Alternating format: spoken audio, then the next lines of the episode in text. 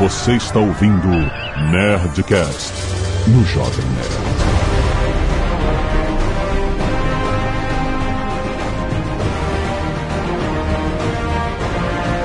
Landa, landa, landa, nerds! Aqui é Alexandre Antônio, Jovem Nerd, meu APM é de 7. Aqui é Beto Estrada e FIFA é esporte sim. Ah, Falei. não começa.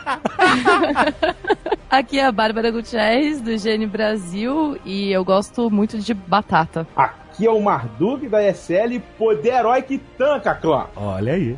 Aqui é a Zagal e eu acho que existe uma diferença entre esporte e competição. Ah, começou. Amei. Muito bem, nerds! Estamos aqui para falar de uma tendência inacreditável, de um mundo que muita gente acha que é invisível, mas está enchendo o estádio. Nós vamos falar de esportes, malandragem, rapaz! Existe todo um universo, todo um universo crescente e ele vai dominar o mundo. É isso aí, a gente vai ter Olimpíadas de esportes já já. Muito bom, vamos conversar sobre os principais games, sobre as competições, sobre o treinamento, sobre esse mercado profissional dos games, logo depois dos e-mails. Canelada.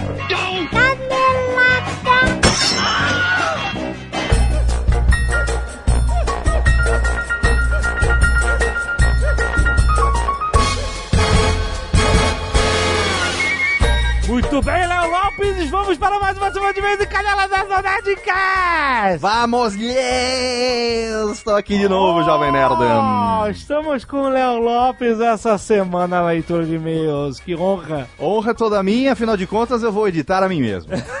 Excelente. Bom, nós estamos, vocês sabem, nós estamos na Comic Con. Não o Léo, coitado, o Léo não está. Exato, vocês são fenomenais. Um dia que vocês fizerem a Nerd Tour Japão, talvez vocês me levem pra ser intérprete. Pois é, uma boa, uma boa. E aí o que acontece? A Zagal foi um pouco mais cedo, estamos gravando no início da semana, antes da viagem. A Zagal foi um pouco mais cedo, então eu estou aqui com o Léo Lopes. Estamos. Mas que ele vai divertir todas as pessoas fazendo suas breves imitações que eu adoro. Ah, você não sou assim, o Guilherme Briggs, mas a gente brinca, né, Jovem?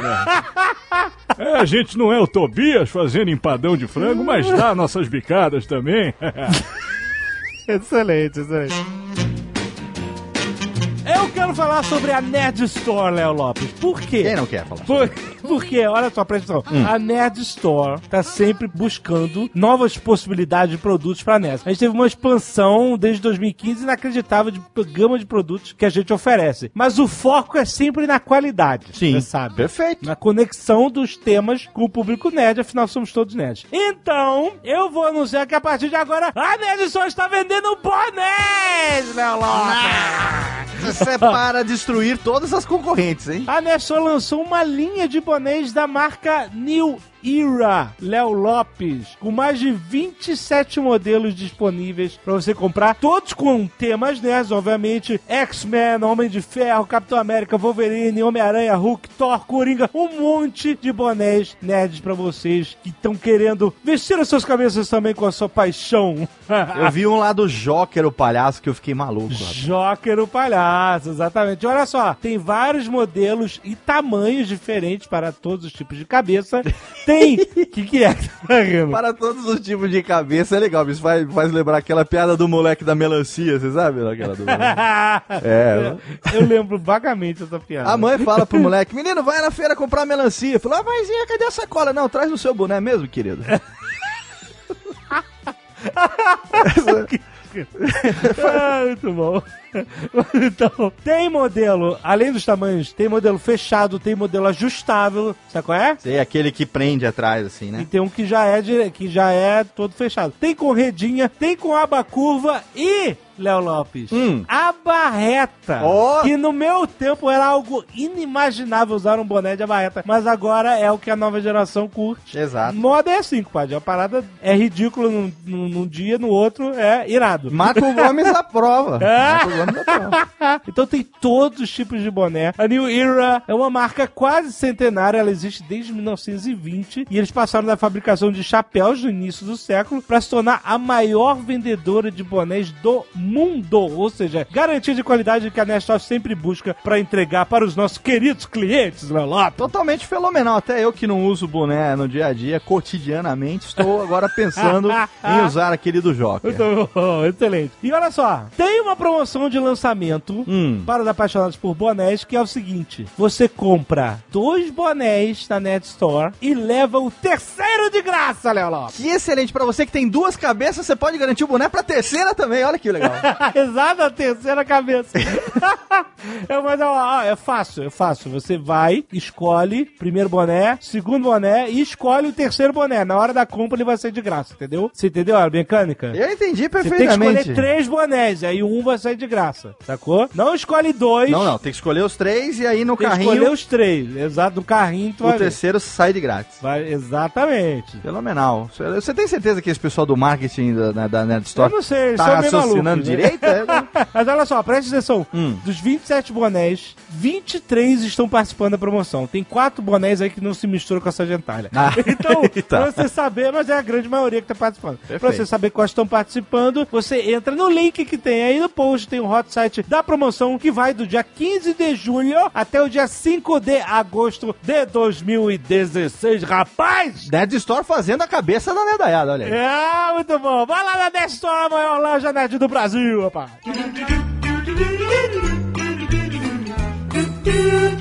E se você não estiver ouvindo o Nerdcast no maravilhoso aplicativo do Jovem Nerd, primeiramente você está bufado, você está para trás. Então você tem que ir lá fazer o download, seja para o seu Android, seja para o seu iPhone. E aí você vai lá e aperta um botãozinho e você não vai ouvir a leitura de e-mails. Mas se você aí não fez o download ainda, não está usando o aplicativo do Jovem Nerd, meu querido editor, que por acaso sou eu, você pode pular diretamente para. 24 minutos e 59 noites em claro. Lês. Lembrando, queridos nerds que estão ouvindo este podcast pelo aplicativo do Jovem Nerd, Sim. você já sabe que ah, aqui a gente tem fotos. Não, imagens, é imagens, Imagens, Jovem Nerd. imagens. Tem as imagens aqui que você é, pode colocar que você tá ouvindo né, do, do, do aplicativo.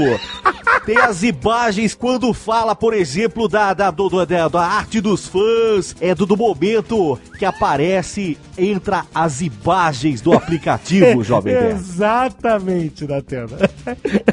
Só que acontece, às vezes a pessoa tá com o celular no bolso, ou, ou então não tá prestando atenção, e ela não sabe quando aparece uma imagem. A imagem que aparece de repente porque a imagem é inesperada. Exato. Mas o que acontece? Nós colocamos a partir de agora, para quem está ouvindo o Nerdcast pelo aplicativo, um sonzinho fotográfico. Olha esse aqui, ó.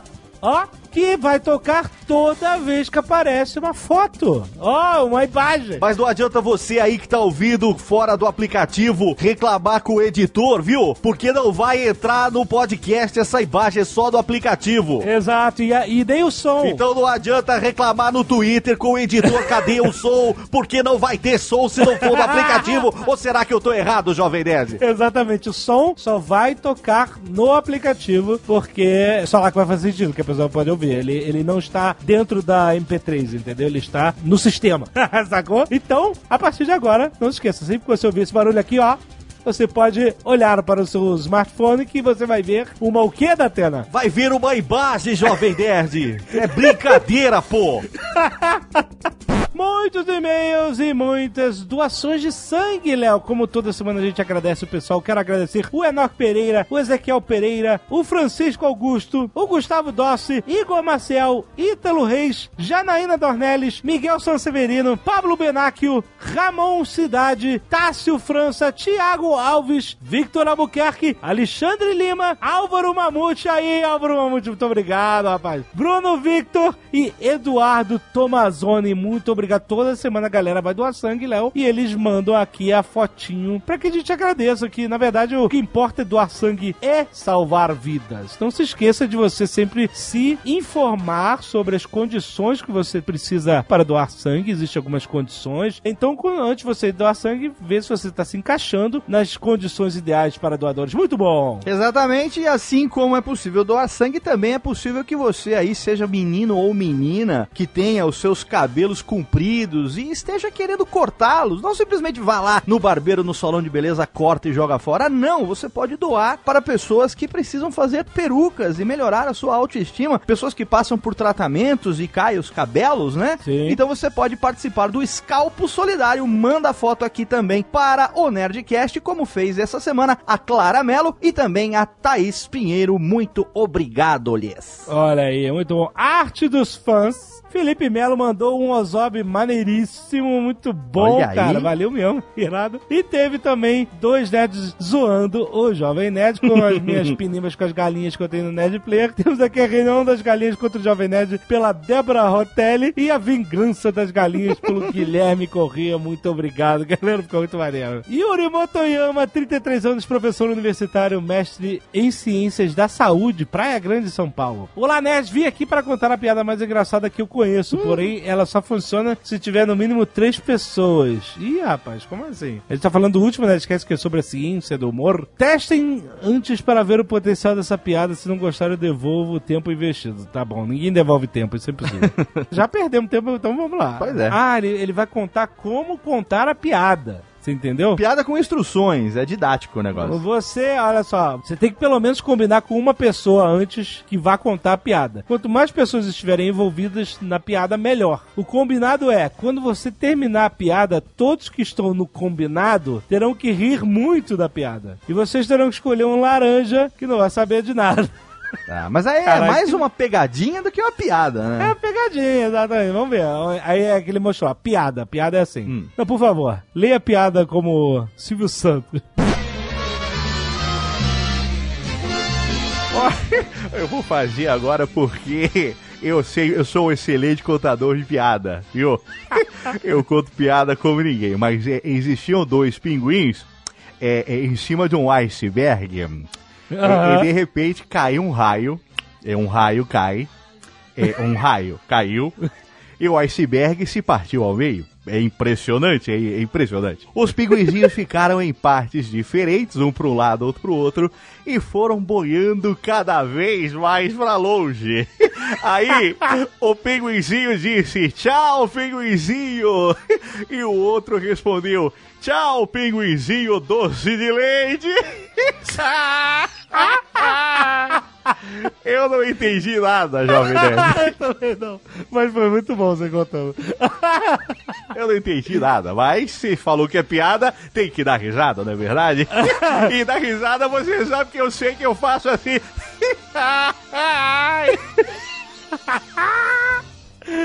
Muito bom. Ele falou aqui, conclusão. Exatamente no final da piada, todos os combinados têm que cair na gargalhada. O laranja, quer dizer, a vítima, né? O laranja é a vítima. Não vai entender nada. A piada não tem o menor sentido, óbvio. E ele pode reagir de três formas. Um, ou ele vai rir muito só pra fingir que entendeu, e isso é engraçado pra caralho. e todos vão rir mais ainda. Da cara do cara. Dois, ou ele vai ficar com cara de taxa olhando pra todo mundo rindo, e isso é muito engraçado. Também. Ou três, ele vai falar que não entendeu, vai ficar dando explicações pra tentar entender a piada, e isso vai fazer com que as pessoas que fazem parte do combinado caguem e mijem de rir. pois as explicações são as melhores. No final de contas, o riso forçado de todo mundo se torna uma gargalhada de tirar o fôlego. Bom, é um negócio que todo mundo se diverte. Variação. Se a vítima rir, você também pode pedir pra ele explicar o que entendeu da piada e colocá-lo em maus lençóis. E isso é muito engraçado também. Enfim, testem e venham falar como essa piada é infalível, cara. Caraca, agora eu tô curioso. A gente vai ter que parada. aplicar isso em alguma situação agora, hein? Mas realmente, como ele falou, tem que ter um grupo. Quanto maior o grupo de pessoas combinadas, Sim. melhor, porque o cara vai sentir muito excluído. você Ele vai ficar com aquela cara de. Mas, mas não é uma piada, é uma pegadinha, né? Mas aí diz que é uma pegadinha que no final todo mundo tá rindo. Sim, né? claro. Tem graça, Só sim. da, tem. da cara da vítima. Exatamente. É piada com a pessoa, né? Mas é porque assim, se for só três pessoas, aí o cara, puta, um vai estar rindo, o cara que tá contando piada também, e aí ele vai, ah, não sei graça essa merda. Agora, se for um grupo grande, se, tiver, se você tiver numa reunião, numa festa, qualquer aí, aí é maneiro. Aí, o cara é muito. Eu tenho curiosidade, façam. façam e contem aqui nos e-mails. Muito bom. Ou filmem, né? Hoje em dia tu não pode filmar, façam o filme. Joga no YouTube, marca arroba Jovem Nerd, todo mundo no Twitter.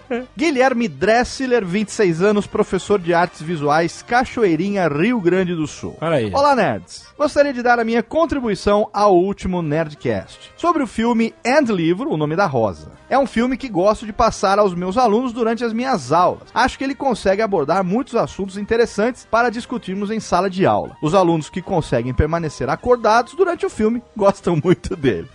Mas sobre a história, um dos monges que escondia o livro, A Comédia, diz que um dos motivos que torna aquele livro perigoso é o fato de que a comédia faz as pessoas rirem e o riso mata o temor. Segundo ele, sem o temor não há fé e, se não há temor ao demônio, não se torna necessário Deus. Além disso, ele diz que logo as pessoas poderiam estar rindo de Deus e assim deixando de temê-lo também. É numa época que era o Não. temor a Deus, né? Se pregava não, mais do que a fé, era o temor a Deus, né? Não podia rir, não podia achar coisas engraçadas por causa disso. Outra obra que usa essa ideia do riso destruir o medo é Harry Potter. No terceiro livro, o professor Lupin, durante uma aula, faz os alunos enfrentarem um bicho-papão. No livro, o bicho-papão tem o poder de se transformar no que a pessoa mais teme. Quando Neville vai enfrentar o monstro, ele aparece com a forma do seu maior medo, professor Snape. Após Neville atingir o bicho-papão com um feitiço, o monstro continua com a forma do professor, porém agora usando as roupas da avó do Neville. É, A isso cena cômica faz o Neville e os outros alunos rirem e o monstro, sem sentir o medo do Neville, volta a se esconder em um armário. É isso aí. Exatamente. A minha segunda contribuição é uma história que aconteceu comigo e que exemplifica como o cérebro humano trabalha. Cérebro, por favor. Trabalha de maneira estranha às vezes. Homenagenzinha ao Dave que não está presente hoje. Fui acompanhar a minha ex-namorada no médico. Enquanto ela falava com a secretária, sentei e fiquei assistindo uma TV que estava ligada na sala de espera. A TV passava um programa de entrevista que é feito e transmitido apenas para a região de Porto Alegre. Aham. Quando a minha ex sentou ao meu lado, ela chamou a minha atenção e falou baixo: Esse programa é gravado, sempre tá passando ele quando eu venho aqui. Aquele cara que tá sendo entrevistado é o meu médico. Ah, o cara passou na entrevista, Entrevista dele, dele, mesmo na, na sala de espera do consultório dele mesmo. Até aí não havia problema nenhum. O problema veio quando a minha ex falou: Não ria. Simplesmente do nada, aquele programa que era a coisa mais normal do mundo se tornou a coisa mais engraçada que eu havia visto na minha vida. O meu cérebro entendeu o não ria como? Ria absurdamente disso, como se fosse a coisa mais engraçada do universo. Fudeu, exatamente. Pra disfarçar a minha crise de risos, tentei esconder o meu rosto com as mãos. É pior? Pior. Tentar disfarçar é pior. Tentei pensar em milhares de coisas que não são engraçadas pra tentar cessar a crise, tipo imagens de guerra, história triste, coisas do tipo. Porém, não ajudou muito. A minha ex foi chamada pra entrar no consultório e eu aproveitei pra sair da sala de fininho e tentar me controlar na rua. Depois da crise de risadas, voltei para a sala de espera. Acho que o fato de não poder rir naquele momento foi o estopim para a minha crise É. de risos. Porque até hoje não achei explicação melhor. É exatamente isso. Teve uma vez que eu tava no metrô É. com a senhora Jovem Nerd e aí a gente tava conversando sobre como eu detesto free talkers. Sim. Que é o termo que eu uso pra pessoas que vêm falar com você de graça, puxar assunto. Sim. Tipo, eu não quero puxar assunto com um estranho. Aham. tipo, ah, tá calor, essa fila, não sei o quê. Hum. Eu, não, eu não converso assim, né? Tem gente que gosta de bater papo português, adora bater esses papos assim descartáveis. Eu É, gosto. aham. E aí, eu tava falando que eu detesto isso. Aí, no momento em que a gente para de falar sobre isso, senta do lado da minha esposa uma moça e ela começa a puxar um papo de free talk é foda com ela. É. E eu sempre falei que a Agatha era, tipo, imã pra essas paradas, entendeu? aí, como a gente tinha acabado de falar disso, eu comecei a rir pra caralho. Aham. Sabe? A mulher falando com ela e eu rindo. E aí a Agatha começou a aprender o riso também. Porque ela tá achando engraçada a situação também, entendeu? A mulher não tinha nada a ver com isso. E aí, cara, de repente ela ficou ofendidíssima, achando que eu tava rindo da cara dela. Falando, sei lá, olha, eu uso óculos assim mesmo, sei lá o que que ela falou, cara. e aí ela ficou ofendida que a Agatha também tava rindo, cara, tipo assim, foi uma situação muito chata. Você estava rindo da situação e não da cara dela, né? Mas Aham. Como é que ela ia saber? É foda. Essas situações fogem do controle, né? Não tem Não jeito. conseguiu parar de rir, cara. Pedro Felipe, 24 anos, professor de mecatrônica industrial, Mombasa, Ceará. Acompanho vocês desde 2008, olha aí, salve! Nunca escrevi nada e dessa vez me interessei pela coincidência do Tempo Podcast com um capítulo de um livro que eu estou lendo. Olha, ainda bem que o Azagão está aqui, porque senão... Eu tô autorizando, tô autorizando, pode continuar. Você tá autorizando? Beleza. Pô, estou. O nome do livro é As Armas da Persuasão, de Robert B. Cialdini. No livro ele aborda como somos influenciados e às vezes manipulados em certas situações. A questão do humor é abordada em um capítulo de nome Aprovação Social. Em pesquisa realizada com um grupo de pessoas de profissões e idades diferentes, essas consideram as risadas de fundo nas comédias da TV idiotas, falsas e óbvias. Hum, olha aí. Por que então o riso enlatado é tão popular entre os executivos e diretores da TV? Houve época, eh, Léo Lopes, que as sitcoms, as, as comédias americanas, principalmente, eles fazem muita comédia. Sim. Todas essas tinham as risadas, né? Que chamam de claque. Claque, né? Essas exatamente. risadas que antigamente era gravado, mas de tempos pra cá, de sei lá, 20 anos pra cá, ou então de mais tempo, não sei, mas tipo do Chaves, era tudo gravado. Mas a maioria das sitcoms, as risadas são ao vivo, na gravação do programa mesmo, né? Eles até avisam em alguns programas, esse programa é gravado com um auditório ao vivo, entendeu? Então a galera ri Sim. mesmo e nem sempre mesmo, porque muitas vezes eles têm que repetir a cena, então ninguém acha a mesma graça de uma mesma coisa duas vezes, né? Sim, exatamente. Mas enfim, a, a galera tá lá, eles captam o áudio da galera lá, é, eles interagem, né? Por exemplo, no Seinfeld, sempre que entrava o Kramer, a partir de certa temporada, quando o Kramer entrava em cena, a galera batia palma e ele meio que esperava as palmas cessarem pra ele continuar o texto, entendeu? Sim. Então tinha uma, uma interação do público com a série e isso é, faz a coisa ficar mais, mais legal e mais dinâmica. Bom, mas ele fala uma pesquisa onde pegaram pessoas que consideravam essas risadas de fundo idiotas. Certo. Certo? Certo. E aí ele perguntou, por que, que então esse riso é tão popular entre executivos e diretores de TV? Os diretores dessas comédias seguem o que dizem as pesquisas em que a alegria enlatada, enlatada entre aspas, faz o público rir por mais tempo e mais vezes durante a apresentação de material humorístico, fazendo com que achem mais engraçado. Aí lembrando, a conclusão do meu pensamento, antigamente você tinha isso em todas as comédias. E de certo tempo pra cá, década e pouco pra cá, a gente começou a ter comédias que não tinham mais risadas. Sim. Tipo Scrubs, 30 Rock, Curb Your Enthusiasm, é, o programa do Louis C.K., Louis. Todas essas comédias são extremamente engraçadas e elas não têm mais as risadas. Elas contam com a- o texto e a interpretação das pessoas pra entregar a graça, né? Uhum. E eu acho interessante porque isso, né, prova que dá pra fazer comédia dos dois jeitos. Você não precisa estar sempre estimulado a rir pra poder rir. Sim. Outro dado bem interessante é que o riso enlatado, né, o claque, ele tá chamando de riso enlatado, mas é o claque, Sim. né, as risadas de Live Studio Audience, atinge a máxima eficácia mesmo em piadas ruins. Isso, de fato, é, acontece. A aprovação social faz com que o nosso cérebro haja no automático nesses momentos. Decidimos o que é correto, descobrindo o que as outras pessoas acham que é correto. Isso realmente é fato de como funciona o cérebro. Consideramos o comportamento adequado em cada situação na medida em que o vemos ser seguido pelos outros. Mesmo sabendo que os risos são falsos, eles nos fazem rir mais. Rimos mais porque ouvimos risos. E isso me leva a um questionamento. Sim. Na edição do podcast, Opa. o editor Léo Lopes Sou eu. coloca risos no fundo ao final das piadas para acharmos mais engraçado, mesmo nas piadas ruins? Ah, seu Léo Lopes, que, que felicidade você está aqui. Será? Não sei, jamais saberás. Sabe que, sabe que Jamais saberás. Teve uma vez que num vídeo do Gaveta, Hum. a gente mostrou um, um, um bastidores na época que a gente editava Nerdcast. Sim. E a gente mostrou que a gente tinha várias pastas com risadas gravadas do próprio Nerdcast que a gente guardava como arquivo de risadas. Risadas do Blue Hands, do Carlos Volto, Sim. do Tucano, de todo mundo, né? E que a gente às vezes usava isso para criar mais corpo de risadas, né? Uhum. Engraçado e tal. Eu já vi uma galera que a partir dessa parada acha que decifrou a farsa do Nerdcast. É o código Nerdcast. Foi decifrado. De que é tudo falso. Exato. Que ninguém ri. Mas é, mas é, eu, vou- agora eu vou falar. Eu tô aqui, eu vou falar. O Nerdcast não tem graça nenhuma. A gravação do programa é uma bosta, ninguém dá risada, Exatamente. todo mundo sério. Eu que faço a coisa ficar engraçada. É isso aí. Não, mas é engraçado. Isso tipo, é muito raro. gente- na época a gente usava mais. Hoje em dia é muito, muito raro. Exato. é, é, acontecer e quando acontece é só pra dar um corpo a mais, né? Não é, não é pra criar graça numa piada que não, que não era engraçada, entendeu? Não, acontece às vezes de usar exatamente porque como tem uma gravação no Skype com várias pessoas ao mesmo tempo, né? Muitas vezes fica tão sujo que é um ruído, né? Então aí Fica um ruído, a exatamente. gente separa, é, mas no, o banco de risadas eu raramente uso, apesar de eu ter aqui, raramente a gente usa. O que acontece é de aproveitar as mesmas risadas da mesma gravação pra poder é, utilizar no lugar de uma que não saiu legal e tal, mas enfim. É, mas ah, então, mas é, os risos são verdadeiros. São gente. verdadeiros. Pelo amor de Deus. Claro, mas o Carlos Voltor está em todos os programas, mesmo naqueles que ele não participa.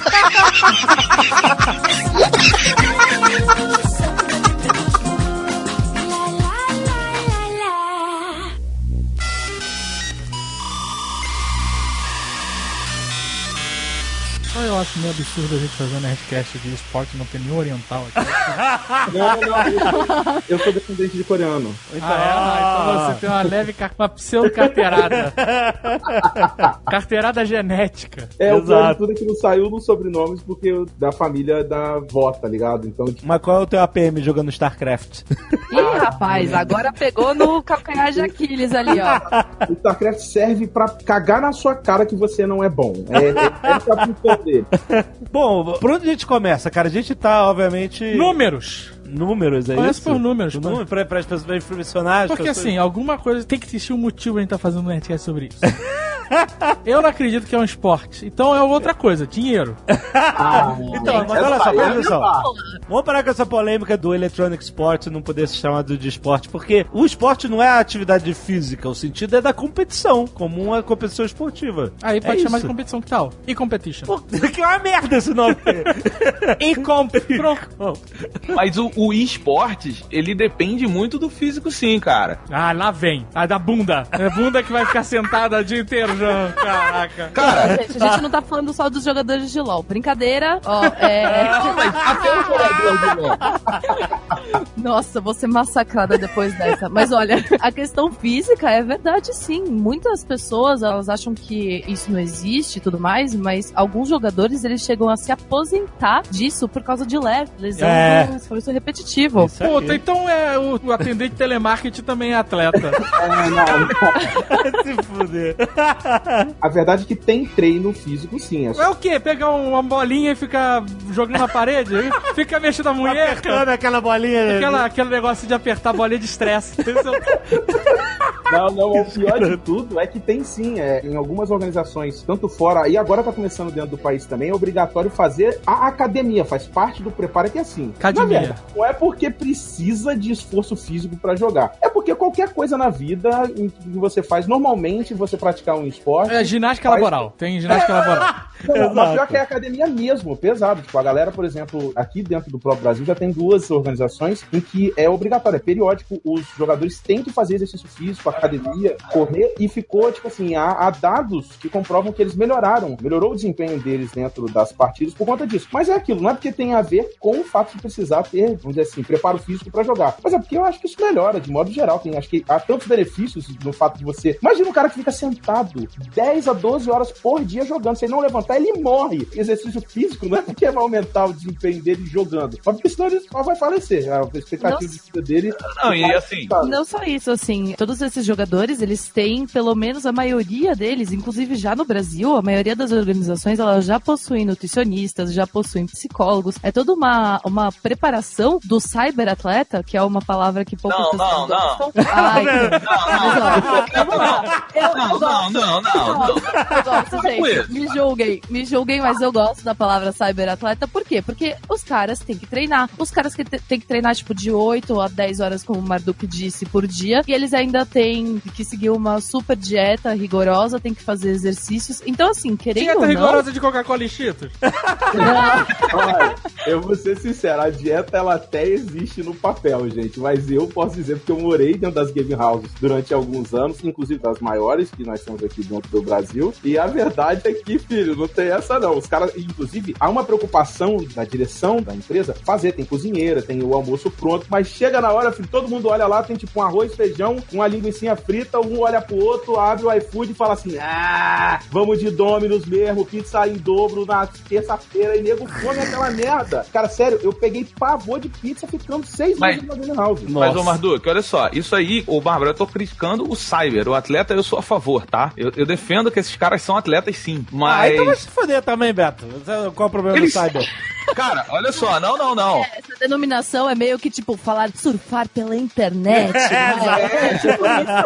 É, pois é, cara. Eu, o que eu acho é o seguinte: essa parada que o Marduk tá falando, as game houses, né? Você olha, é muito legal, porque você olha o, o mercado brasileiro, ele é muito similar ao mercado americano. E diferente do que algumas pessoas acham, o mercado americano ele não é tão desenvolvido assim no esporte. O mercado asiático e europeu é que é o foda, assim, na verdade. É que é o forte. E você olha na Coreia, os caras, aonde eles treinam, não é uma parada, você não pode bagunçar. Você não tem esse direito de pedir uma pizza. Você tem que fazer o que o coordenador manda. Porque lá na Coreia, o, o esporte, ele é a grande parada. O, o famosão da Coreia, que é o Faker, né? Se não me engano o nome dele. O Faker, ele é um dos principais jogadores de League of Legends lá da Coreia. Parênteses, eu, eu ouvi falar que o Faker, eu ouvi falar isso lá dentro da sede da Riot Games, que o Faker nunca gastou um tostão com o League of Legends. Que é um Ah, jogo não. Gratuito, você compra, né, heróis e skins e outras coisas que você pode gastar dinheiro com. Mas ele falou que ele conseguiu tudo só jogando, jogando e ganhando, jogando e ganhando. ah, Lá os Não, RPs, RPs, não. RPs. Não duvido, não Assim, duvido. não. Não, não, não, não. Impossível, cara. Ele, ele tem diversas skins, não tem como. A menos que as pessoas dessem pra Não, ele de olha presente só. tudo mais. Aí já é outra Mas, ô coisa. Bárbara, ofereceram um milhão pro cara mudar de time. Nego vai dar uma skin pra ele pra mudar de time. Casa, um carro. Com certeza. Ah, gente, vamos combinar, né? Não é só ele que tem uma vida muito boa, assim. Tem o Sumeio, ele tem agora 16 anos. É, Ano passado ele ganhou da International, que é um dos maiores campeonatos de Dota no, no mundo. E aí perguntaram, e aí, o que, que você vai fazer com esse dinheiro? Eu falei, é, acho que pra começar vou comprar uma Ferrari. Ah, que beleza.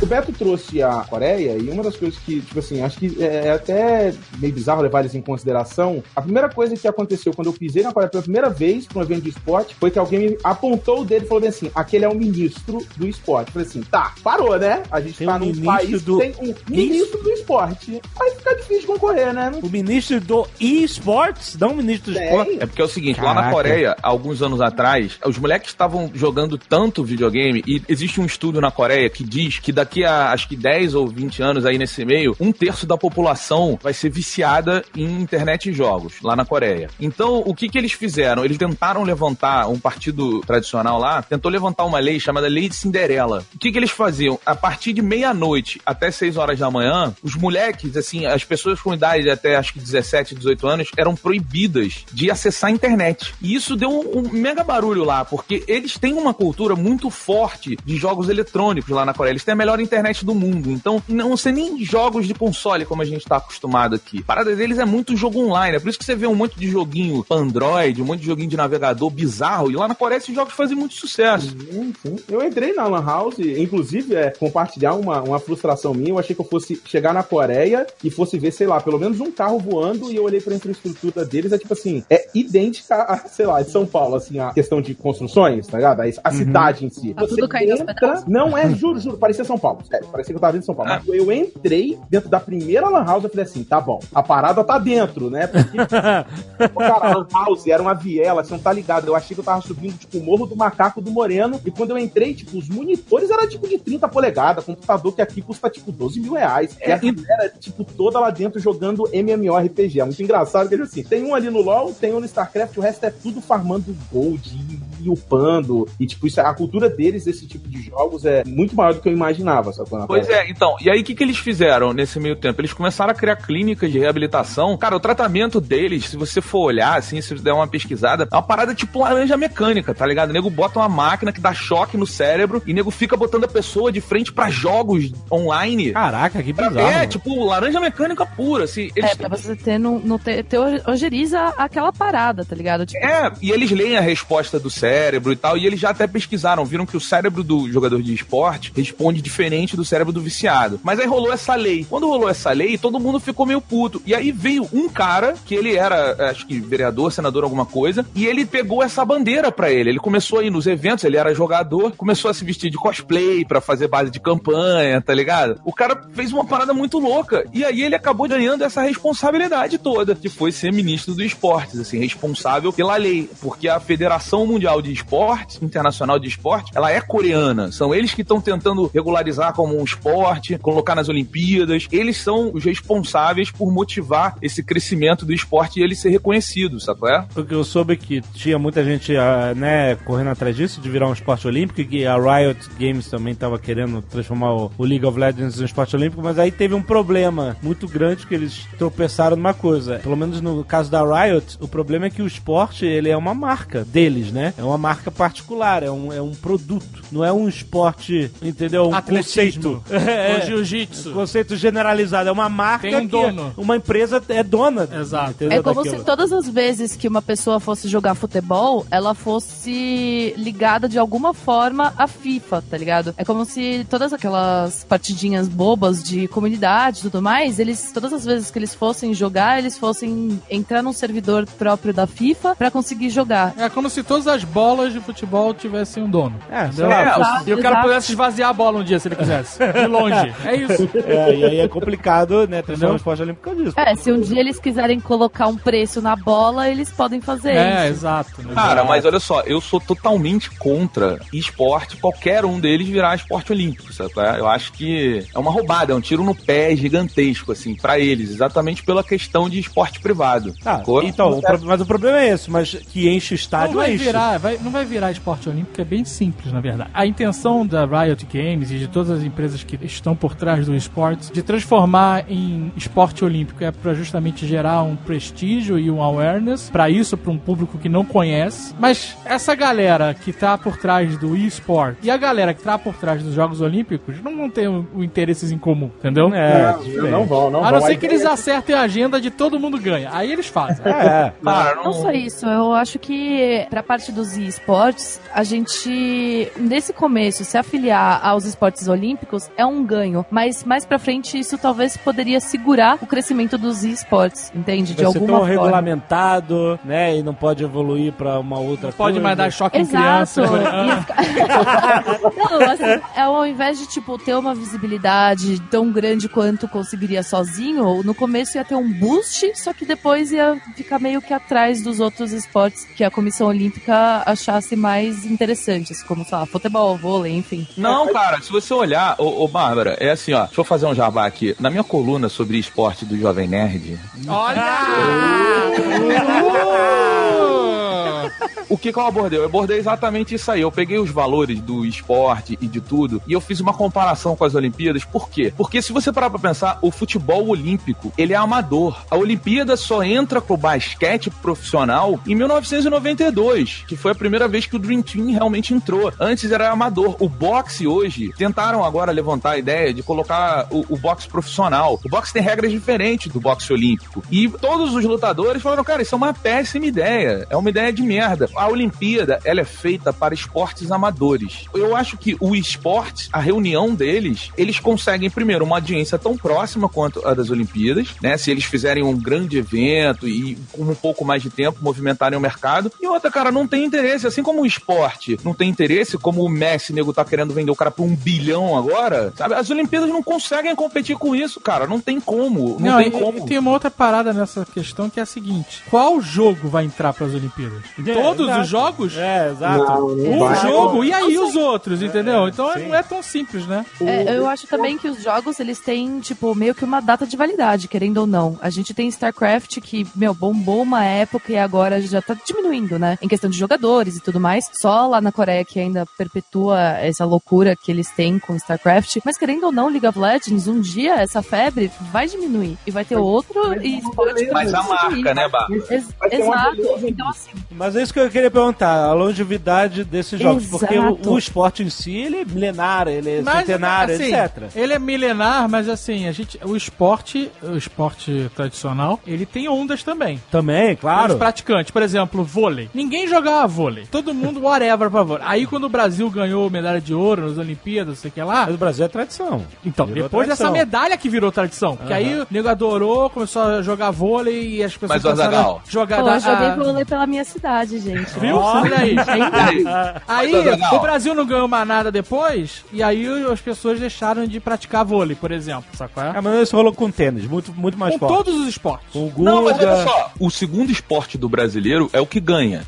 mas não é? É, claro Pra que você é. ver, cara, a gente bota um monte de lutador no MMA lá no título, e aí, pô, tá MMA, UFC, todo mundo adora UFC. Eu Caiu sei- todo mundo, e já não vejo tanto. acho, que, acho que foi o Tucano que falou, se eu não me engano, que brasileiro não gosta de esporte, brasileiro gosta de ganhar. É, exato.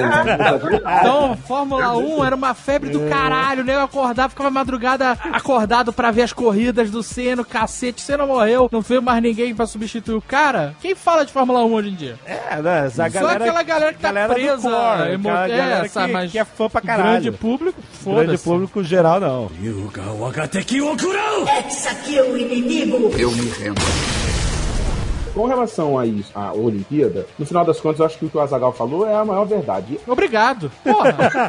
O público que tá fazendo esporte, galera, eles não estão interessados. né? Eu posso falar porque a parte que o Azagal falou assim, eu quero saber dos números. Eu, inclusive, é o motivo pelo qual eu tô dentro desse mercado são os números. É de onde vem o dinheiro, como que ele, ele é feito e, e por que que isso tudo existe hoje. Vamos dizer assim, o ponto de vista de quem tá fazendo o esporte acontecer em relação às Olimpíadas é só a Warriors. Eles já sabem que eles eventualmente vão começar a substituir boa parte da programação na TV, que é, essa é uma ordem natural das coisas, e eles querem simplesmente a exposição que uma Olimpíada pode dar hoje, simplesmente para fazer com que isso acelere. Eles É, não têm o exato, interesse exato. de fazer dinheiro, não, não precisa. Hoje, a máquina. de- Gente, é sério, o esporte, eu tô falando do Brasil que tá atrasado, assim, tecnologia, socioeconômico, tudo que você pode imaginar. Você dá uma cabeçada na parede, essa nota de 100. Assim, o mercado está dando muito dinheiro. O mercado de esporte está dando dinheiro para todas as vertentes que você puder imaginar. E olha que no Brasil a gente vive uma bolinha. Agora que ele tá começando a se tornar algo estruturado, isso é normal. A gente tá um pouco atrasado em relação à, à Europa e aos Estados Unidos, e praticamente tudo não ia ser diferente, até porque e esporte está ligado à tecnologia, a computador, poder aquisitivo. É normal que a gente Velocidade de internet. velocidade de internet, então a gente tá um pouquinho atrás. E digo que eu acho isso uma coisa boa, porque em terra de cego, quem tem um olho é rei. Então, assim, pegar esse momento agora onde o mercado, eu tava comentando com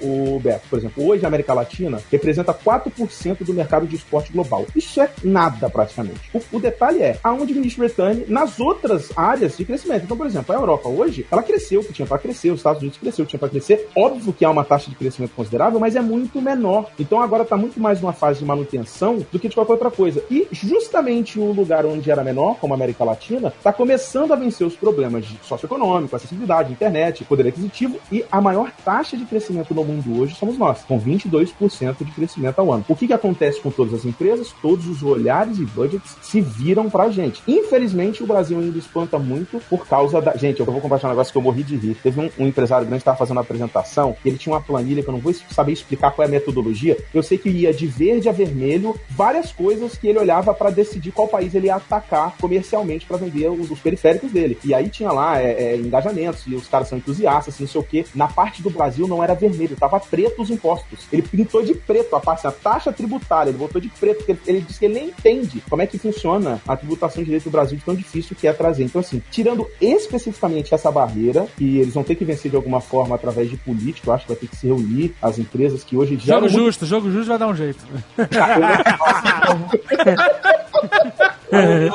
A gente tem no Brasil, na real, não é só esse crescimento nos esportes, não. A gente tem um crescimento nos games em geral. A- o resultado da E3 mostra isso também. A E3 que é um dos grandes, um dos maiores, né, eventos de jogos no mundo. A participação do Brasil na E3 foi muito grande e a gente tem esse resultado nos esportes como a tal da crise econômica que muitos falam que algumas pessoas, algumas empresas estão sofrendo, Não dizem existiu, né? não existe nos esportes, cara. E a gente tem números absurdos nos esportes, não só no Brasil, mas no mundo todo. A gente tem grandes empresas investindo em 2015, segundo uma pesquisa, quase 580 milhões só em patrocínio. Então, isso é muita grana, só que comparado ao que a gente pode chegar, é muito pouco ainda. É, Porque, como o Marduk falou, é um mercado que tem muita gente com grana. Quem que pode comprar um computador que jogue um game da atualidade de esportes? É uma pessoa que tem uma boa situação financeira, pelo menos. Mas aí, ô Bárbara, olha só, é onde o quadro vai mudar. Porque assim, o Azagal perguntou números. Hoje, em 2015, o mercado de esportes ele ficou avaliado em 612 milhões de dólares. E ele tem 134 milhões de espectadores. Só que a maioria desses são de computadores. O que a gente tem que entender é que algum dia vai acontecer um jogo de celular. Calma, algum dia não. Vamos lá. A lista de jogos mais rentáveis de 2015. Em primeiro lugar, League of Legends com 1.6 bilhões. Em segundo lugar, Clash of Clans com 1.2. Sim, mas assim, é muito bacana Clash of Clans, viu? Eu vou falar, é um jogo mobile, não sei se vocês conhecem, mas Ah, ó, a é gente bem conhece que bacana. essa merda, todo lugar que vai tem propaganda dessa porra. Não tem como não conhecer. Não tem como não conhecer, é verdade. Eis aqui o inimigo. Eu me rendo. Pra quem tá ouvindo, é interessante entender como que sobrevive isso. Eu acho que falar um pouco dos números aí que o Azagal tanto queria saber no começo, eu acho que é interessante, assim, o que que faz o esporte hoje sobreviver exclusivamente, vamos botar no Brasil? É live stream. Esse é o pilar, assim, ó, principal. Tipo, no centro de tudo que acontece hoje dentro do esporte é a live stream. Se não existisse, ah, eu, eu me arrisco a dizer que não existiria o esporte hoje, por exemplo, sem a Twitch TV. Por conta de que foi nela que acabou centralizando toda a visualização que acontece. Apesar de nós já termos hoje plataformas como o YouTube, a Azul, entre outras, que fazem as transmissões simultâneas de grandes partidas. Mas, in- independente de onde for, a live stream é o foco. É uma coisa que com certeza o, o Jovem Nerd e o Azagal sabem, é que existe um valor muito diferente entre um público que assiste, por exemplo, um vídeo gravado no YouTube e o público presencial. Tipo, mil pessoas presencialmente no local, há um valor naquilo do cara que tá esperando uma fila para tirar uma foto com o Alexandre e o cara e, sei lá, 100 mil pessoas que assistiram um vídeo no YouTube. E há uma diferença de valor muito grande, de engajamento. E no meio termo desses dois públicos tá a live stream, porque ela não é tão pouco engajada quanto o cara que pega o celular e vê vídeo no YouTube às quatro da manhã e fica rolando o feed ali, qualquer coisa que ele vê. Às quatro da manhã ele não tá no YouTube, não. No outro site. site do primo. É, famoso, mas O ele tá- vermelhinho. ele tem um valor parecido com o cara que tá lá presencialmente. Por quê? Vamos supor, a live stream é ao vivo, óbvio, né? Imagina que o Jovem Nerd fala assim: eu vou streamar segunda, quarta e sexta às 19 horas. Não, Diferente não, do jamais. YouTube, Deixa um exemplo, cara. Não. Dá outro exemplo.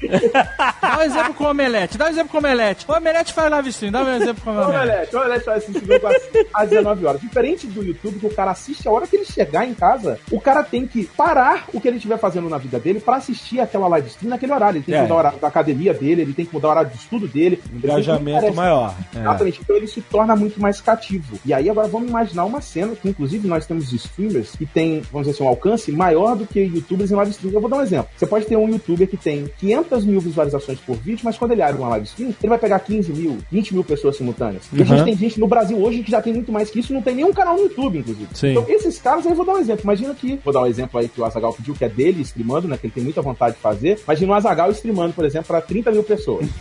É, pô, é coisa a pra caralho. Porra, É, o número é, é gente, coisa pra caramba. E, mas, é, vamos botar aí que esse valor é, é acessível, inclusive vários jogadores brasileiros chegaram até 50 mil, é, os mais famosos, simultaneamente. Gente, é muita coisa em termos de visualização simultânea, cara. Porque você falou, a taxa de engajamento é muito maior do que você ver um vídeo na hora que você quiser, entendeu? Exatamente. Aí imagina que o Azaghal tá vendendo, sei lá, um monitor da Bank, um exemplo, que vale Não, ali. o livro da Net Store. Um livro da Nerdcast. Ó, o Azagal está vendendo um livro da Nerd Store que vale mil reais o livro. Esse é o valor do Porra! livro. É um livro bem Caraca. caro. Vou te falar, e esse é sério, gente. Eu tô botando um preço assim que eu sei que é a média de alguns equipamentos eletrônicos que são grande alvo da venda, né? Vamos botar Média aí. Baixa, né? Porque Média tem alguns baixa. que Não tem porra.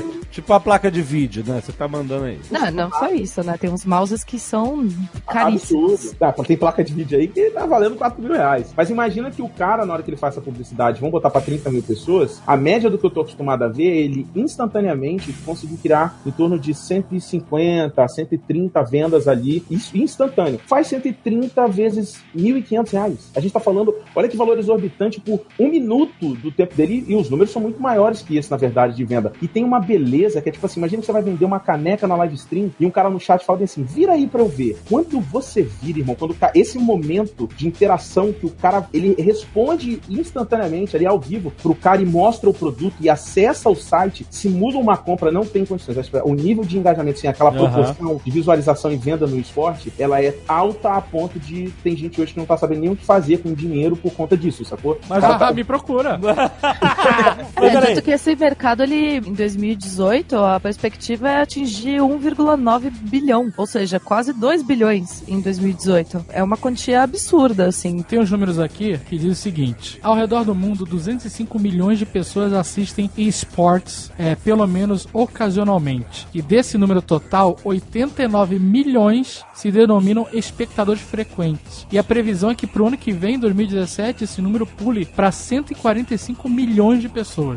Caraca, É muito. Ô, Beto, qual é o público de futebol no Brasil? Ah, cara, é muito grande, deve ser mais, deve ser mais. Ah, não, tem uma informação interessante. A PEN, que o, o Beto aí já conhece, ela recentemente soltou um dado em que a fanbase dela em relação aos times profissionais, principalmente se tratando do âmbito online, ela somou vários números, inclusive de engajamento de jogadores famosos. Eu posso estar falando besteira, mas se eu não me engano, dos times mais famosos, de cima pra baixo, os números deles estavam ali entre os quinto e o sexto. Ma Isso, eles maior- estavam entre o quinto e o sexto. Pra quem não sabe, a Pen Gaming é uma organização de esportes aqui do Brasil e eles têm times de diversas modalidades. Counter-Strike, aliás, Counter-Strike eles não têm. Rainbow Six Siege, League of Legends, Dota, é, eles têm jogadores de, sim, também Crossfire, enfim. E eles fizeram essa comparação, né, com esportes tradicionais e eles viram que eles estão ali, estão na briga, entendeu? Contra nomes grandes do mercado de esportes tradicionais. É, mesmo que o público seja menor, é óbvio, você tá falando do esporte centenário, que é paixão do brasileiro e é o esporte número um do mundo, que é o futebol. Mas, ô Beto, você há de concordar comigo que às vezes você vê lá, sei lá, você tá vendo lá um jogo de futebol que tá passando no meio do campeonato, quarta-feira. Fluminense e América. Aí você olha pro estádio e tem 120 pessoas no estádio. Um estádio! Você tem, entendeu?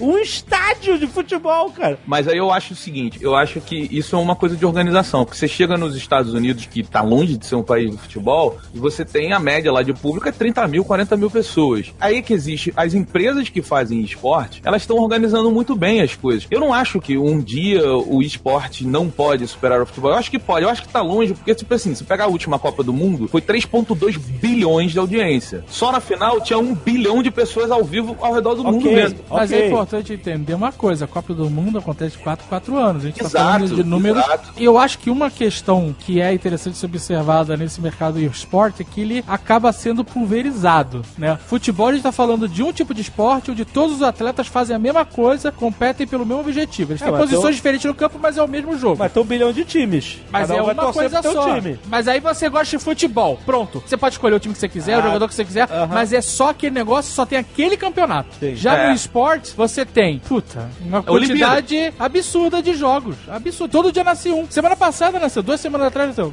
O Overwatch não existia e pum.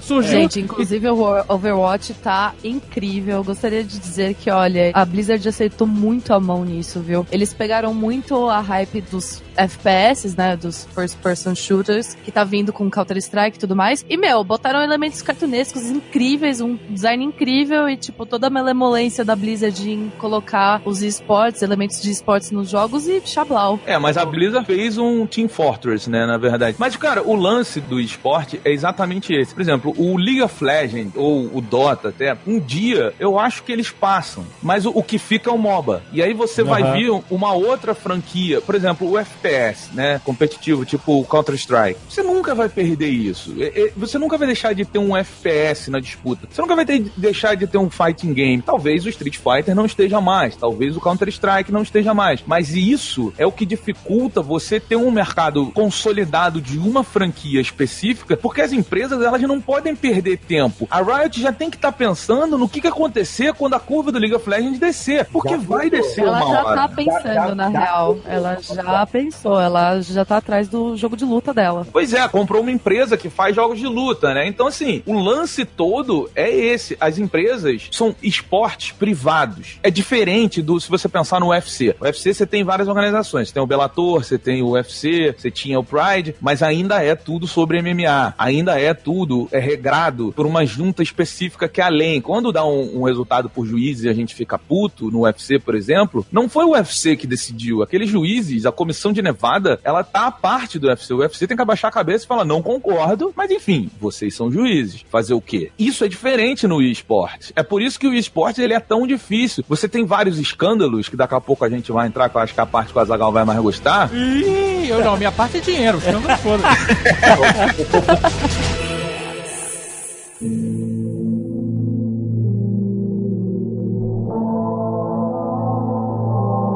Formulário aqui Ah, diz que a primeira partida de eSport, ou e-competition, como você quer chamar, ah. foi em 1972. Não, não. Esse Space mercado. Wars. Esse, Não, esse mas não é a mesma mercado coisa. Existe há seis anos. Efetivamente há seis anos. Tecnicamente, Mas eu não falei mercado, falei competi- partida. O mercado realmente ele existe há pouco tempo, é muito recente. Tecnicamente, a primeira competição de esportes aconteceu lá em Space Invaders, quando todo mundo se reuniu, acho que em Nevada, não lembro, e fez uma competição de Space Invaders. Mas aí você tá falando de competição, né? Porque, assim, é difícil você definir aonde foi, porque em 90 a Nintendo fez aqueles campeonatos, o Nintendo World Championship. Falei errado, mas a Nintendo tava lá, tava dando dinheiro, tinha uma televisão transmitindo. E aí, é esportes ou é uma competição de videogame? Não. Porque eu julgo que o StarCraft na Coreia foi aonde tudo começou, de verdade, sabe? Você tem várias competições que aconteceram na década de 70, na década de 80, que- até aquele documentário King of Kong, né, que é dos caras lá que jogam Donkey Kong, aquilo é esporte. Então,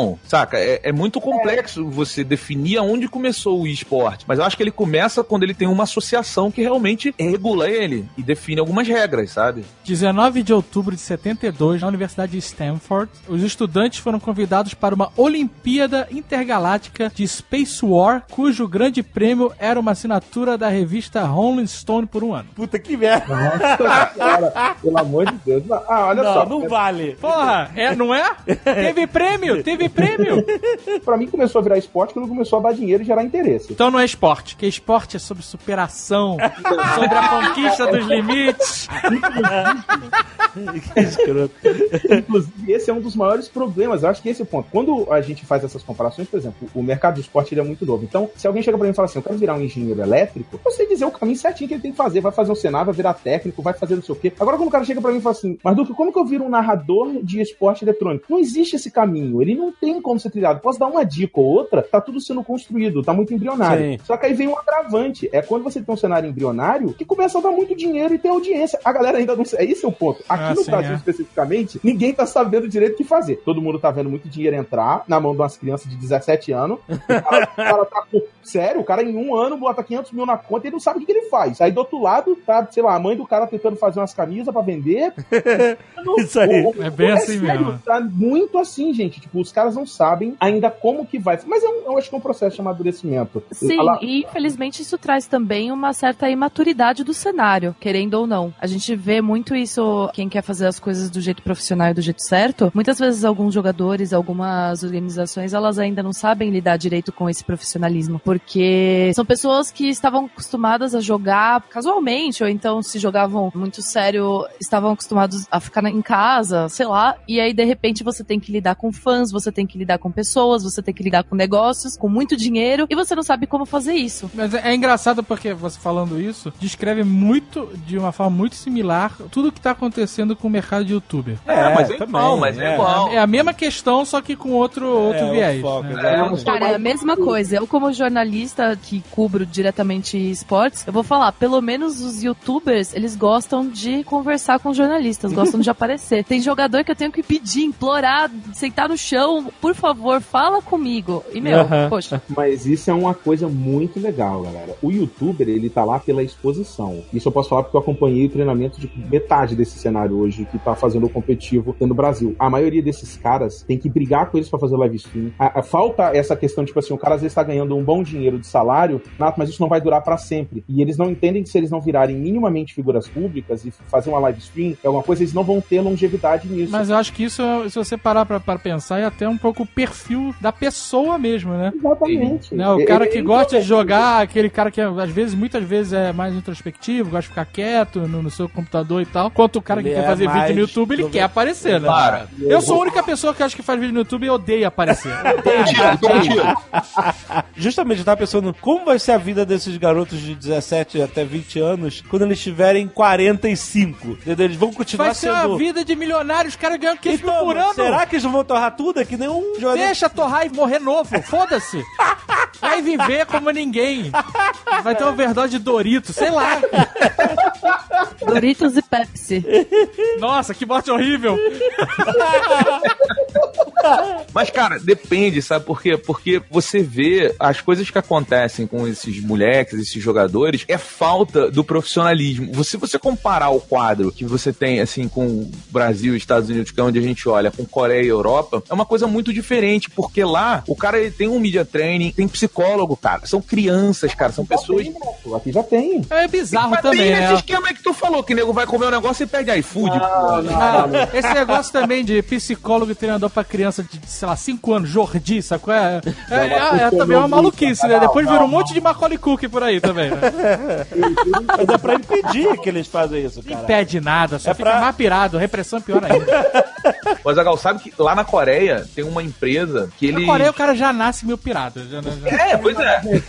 O Beto acho que vai lembrar, e a Bárbara que gera notícia sobre isso, nós tivemos os coreanos que vieram pra cá, certo? Nós tivemos aquele período... De League of Legends, sim. League of Legends. Galera, esses caras, vocês não estão entendendo, gente. Eu tô sendo sincero, dentro Tudo da Game House, pirado. a gente olhava pra eles e falava assim, "E eles não são normal. Eles não. Primeiro que o cara tava banho e saía com a piroca balançando pelo meio da casa. Aí. Olha a tua toalha, cara. Caraca. Meu Deus. E o pior é que esses caras, a gente teve uma vez que faltou internet, eu juro por Deus, faltou internet durante três horas e eu achei que eles iam morrer. O cara não sabe o que é isso, é apocalipse, né?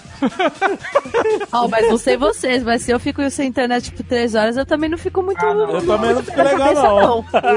Os jogadores brasileiros saíam, iam comer um, sei lá, ia no Outback da vida, ia, sei lá, dar um rolê. Mas a gente claro. vive nessa terra sem lei, cara, onde falta internet sempre. Na Coreia nunca falta internet. Exato, é por isso. Exatamente. O cara nasceu com internet. O cara, o que que é isso? É Como se tivesse faltado ar. Tiraram o ar do cara por três horas. Exatamente. é. Inclusive, dentro de seu inteiro, não teve nenhuma vez pra abrir meu celular e não tinha um Wi-Fi gratuito aberto, liberado. Olha aí, cara, é, é uma realidade muito diferente. andando na rua, tá ligado? Mas é interessante porque a realidade do coreano é muito diferente. Da nossa, então, é absurdamente diferente. A gente conhece é, histórias de empresas coreanas que os profissionais vêm pro Brasil e tal, e é, o contraste é absurdo. Sim, sim. Então esse comportamento deles é realmente um comportamento não de gamer só, mas da cultura dos caras. Na própria cultura. Eis aqui o inimigo.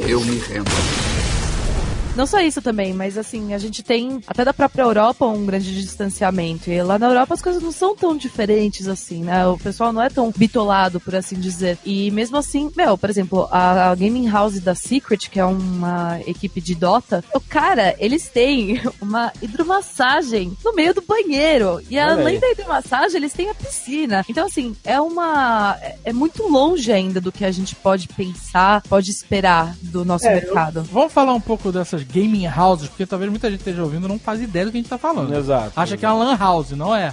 não, não. Eu vou falar um pouquinho da convivência em uma delas. Eu não posso falar endereço nem nada disso. Não, não precisa. Isso é algo que X9, X9. Mas eu posso dizer que uma delas, assim, fácil, a casa tá avaliada uns 10 milhões de reais. A Só- casa? Ah, no Brasil que você diz. A casa no Brasil. No Brasil, se concentra. Até sei onde que é, é um lugar Não, muito assim, bem localizado em São Paulo. Muito bem localizado em São Paulo. Paulo. PT mais caro de São Paulo. Então, assim, quando eu cheguei a primeira vez no lugar, eu falei assim: vocês estão de sacanagem comigo. Não é possível que vocês jogam um joguinho. Tá errado. Peraí, antes de você falar da casa em si, da sua de corretor, fala o que, que é uma gaming house, pro cara entender. A Game House é um local onde, tipo assim, os times perceberam. Imagina a concentração de um time de futebol antes de uma partida importante. Aquilo já surte um resultado muito grande. No caso dos jogadores, a maioria deles são novos e eles não têm condição de se manter si- simplesmente jogando isso logo no princípio, logo quando surgiu esse conceito. Isso servia como, assim, um plus. É o CT de treinamento. Exatamente. Eu não sei treinamento. Você vai vir aqui e você não vai gastar com comida, com aluguel, com nada. Segundo é que há realmente um ganho muito grande, vamos dizer assim, imagina de sinergia, porque você bota os seis candangos, ou os cinco caras pra viver junto, e isso cria, e eventualmente os caras vão, vão passando a se tornar família. Então, assim, dentro do jogo, isso desde que haja um mínimo de liberdade, né, que essa questão atrapalha, às vezes, até questionado hoje em relação às game houses, que é como que falta privacidade, às vezes, isso pode começar a influenciar, mas eles já estão começando a, a arrumar formas de resolver isso. No final das contas, a game house é um centro de treinamento onde o cara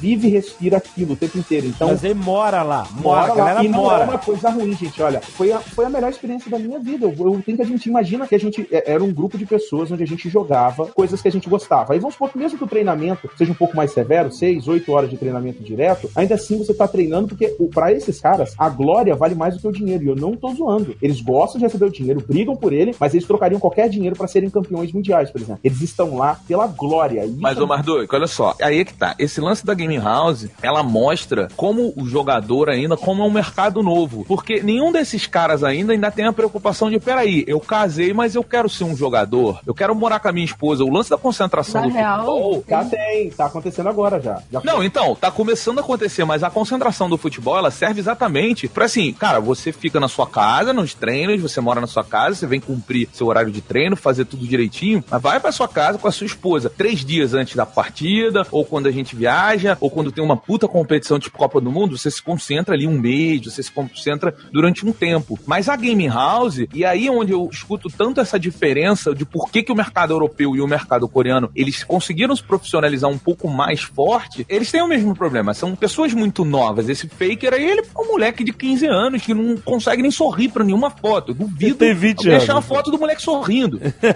porque, é sério, mas porque ele é problemático, porque ele não fala com ninguém direito, porque ele é um moleque que sofreu muito bullying e tal, não sei o quê. Mas assim, qual é o lance? A falta, essa profissionalização de deixar de ser uma casa onde um monte de moleque vive junto, onde a roupa fica no chão, onde é uma bagunça. Eu já morei com cinco amigos, eu sei como é que é isso. Você morou na gaming house, Beto? Ah, ele morou na cerveja house. É smoking house. Eu vou dar um exemplo da PEN. Os caras são assim, ó, de tal hora até tal hora treino, tem que acordar a tal hora, tem que dormir tal hora. De tal hora até tal hora discussão sobre rever replays de jogos e tudo que é fora do treino. Tem os psicólogos que vão lá semanalmente e o time virou outro depois de. Assim, é, é notável a diferença. Tanto é que todas as outras organizações hoje se preocupam com essa questão do psicólogo, quanto que isso mudou, porque essas são crianças que têm uma superexposição e muito dinheiro. Mas no final das contas, a casa ela é organizada, ela é. É, é uma game e a beleza que eu tava falando é que, tipo assim, quando termina isso tudo, às vezes dá duas horas da manhã a gente fala assim, vamos assistir alguma coisa. Imagina você dentro de uma casa onde todo mundo gosta da mesma coisa que você. É uma experiência inexplicável, cara. A gente sentava e via o mesmo anime, ou o mesmo filme, ou jogava o mesmo jogo, pegava um, um stick e ia jogar um Street Fighter todo mundo junto, cara. Era tipo. Mesmo Xvideos.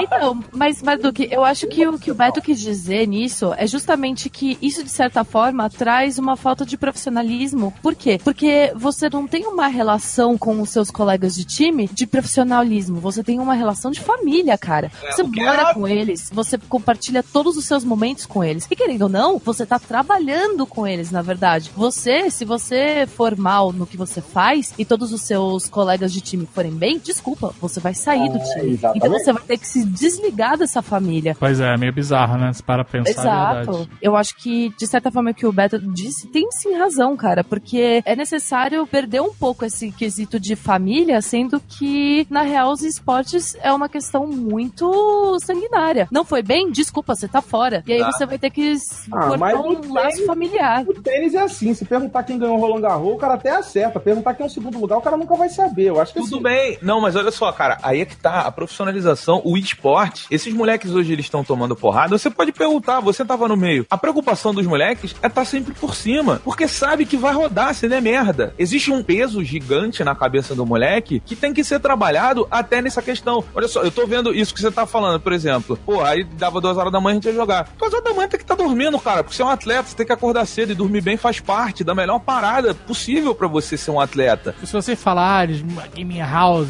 soa muito maneiro, né? Lugar onde a gente Parece joga, um sonho, e treina e dá- Era um sonho. Você pode colocar de outra sonho. forma. Você pode colocar que é um internato. Exato. Ou você pode colocar que você tá trabalhando 24 horas por dia. Exato. O que não é saudável, sabe qual é? O cara, você tem que sair um pouco, você tem que se Mas, divertir. mas olha só, peraí, Marduk, você morou numa game house, e foi um jogador competitivo, certo? Eu não fui como jogador competitivo, eu fui como streamer, não é? E também trabalhando dentro do office da parada, mas eu morava dentro da game house. Mas tudo bem, você teve a experiência, beleza. E o que eu quero dizer é o seguinte: quando você senta pra jogar videogame, relaxar e tal, isso aqui, você tá ali pra se divertir. Mas quando você tá sentado pra treinar, já muda um pouco, sabe? Você já começa a encarar a coisa de uma forma diferente. Eu sei porque outro dia eu tava jogando o Ranked do Overwatch e tinha um cara putaço com o time que tá perdendo. O cara, porra, meu irmão, você tá fazendo isso? Caralho, vai tomar no cu, tu vai tomar no cu. O cara falava a palavra que ele mais falava era Mas peraí, Toma você no joga partida ranqueada pra se divertir? Você não aprendeu nada na Então, internet?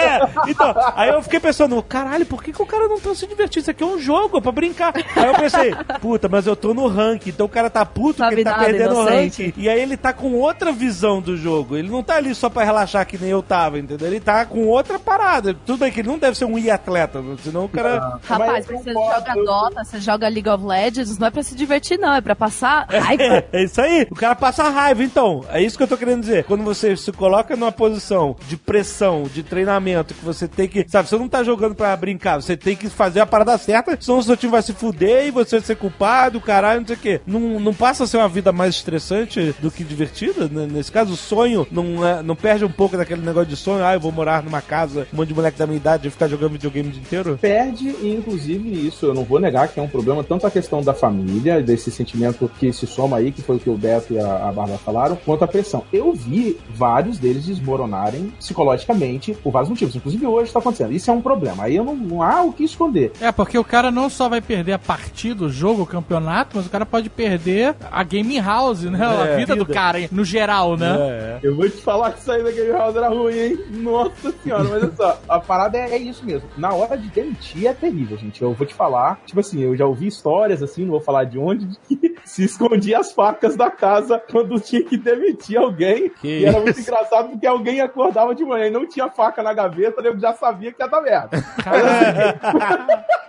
Brincadeira à parte, realmente esse era um momento muito triste, porque a ligação do cara com o time era muito grande. Os psicólogos hoje trabalham nisso, gente. É importante lembrar que é um problema, mas ele está sendo trabalhado. Os psicólogos estão o tempo inteiro tentando aumentar essa relação profissional e menos só de amizade, e é porque é inviável hoje. Não dá pra você trazer. Esses caras vêm de todos os estados do país. Pois é, Então, isso que eu queria cada estado- perguntar. É- Essa realidade da gaming house internato é uma realidade só no Brasil, que pega realmente pessoas que estão espalhadas pelo Brasil inteiro, que às vezes não tem uma condição tão boa e a game house é excelente porque dá uma condição bem melhor pro cara? Ou isso é uma realidade de Estados Unidos, Coreia e Europa? Não, geral. É Geral. geral, Isso mas está mudando. É importante lembrar, lá fora já, eles já estão começando a perceber, mas o motivo foi até outro, não foi nem psicológico. Começaram a perceber que a privacidade, em alguns pontos, era interessante, tipo assim, ainda não fizeram nenhuma mudança, mas já se conversa lá fora em mudar o formato da Game House, mas assim, é porque a estrutura e o dinheiro que está chegando está se tornando o suficiente para dar um espaço para cada jogador ficar. Hoje, por mais que ele ganhe esse dinheiro, é porque se você perguntar pro menino, ele não quer, cara, esse que é o ponto. Chega pra alguém dentro da Game House e fala assim, você quer ficar longe dos seus amiguinhos tudinho, você joga aqui o dia inteiro, ficar trancado dentro da casa com 17 anos, vai, vai lá que eu vou pagar um AP, um aluguel pra você e você vem aqui treinar. O cara não quer. O que eu ouvi, eu não sei se é certo, mas eu ouvi o seguinte: não sei se essa é a realidade do Brasil, mas o que eu ouvi é o seguinte: que os jogadores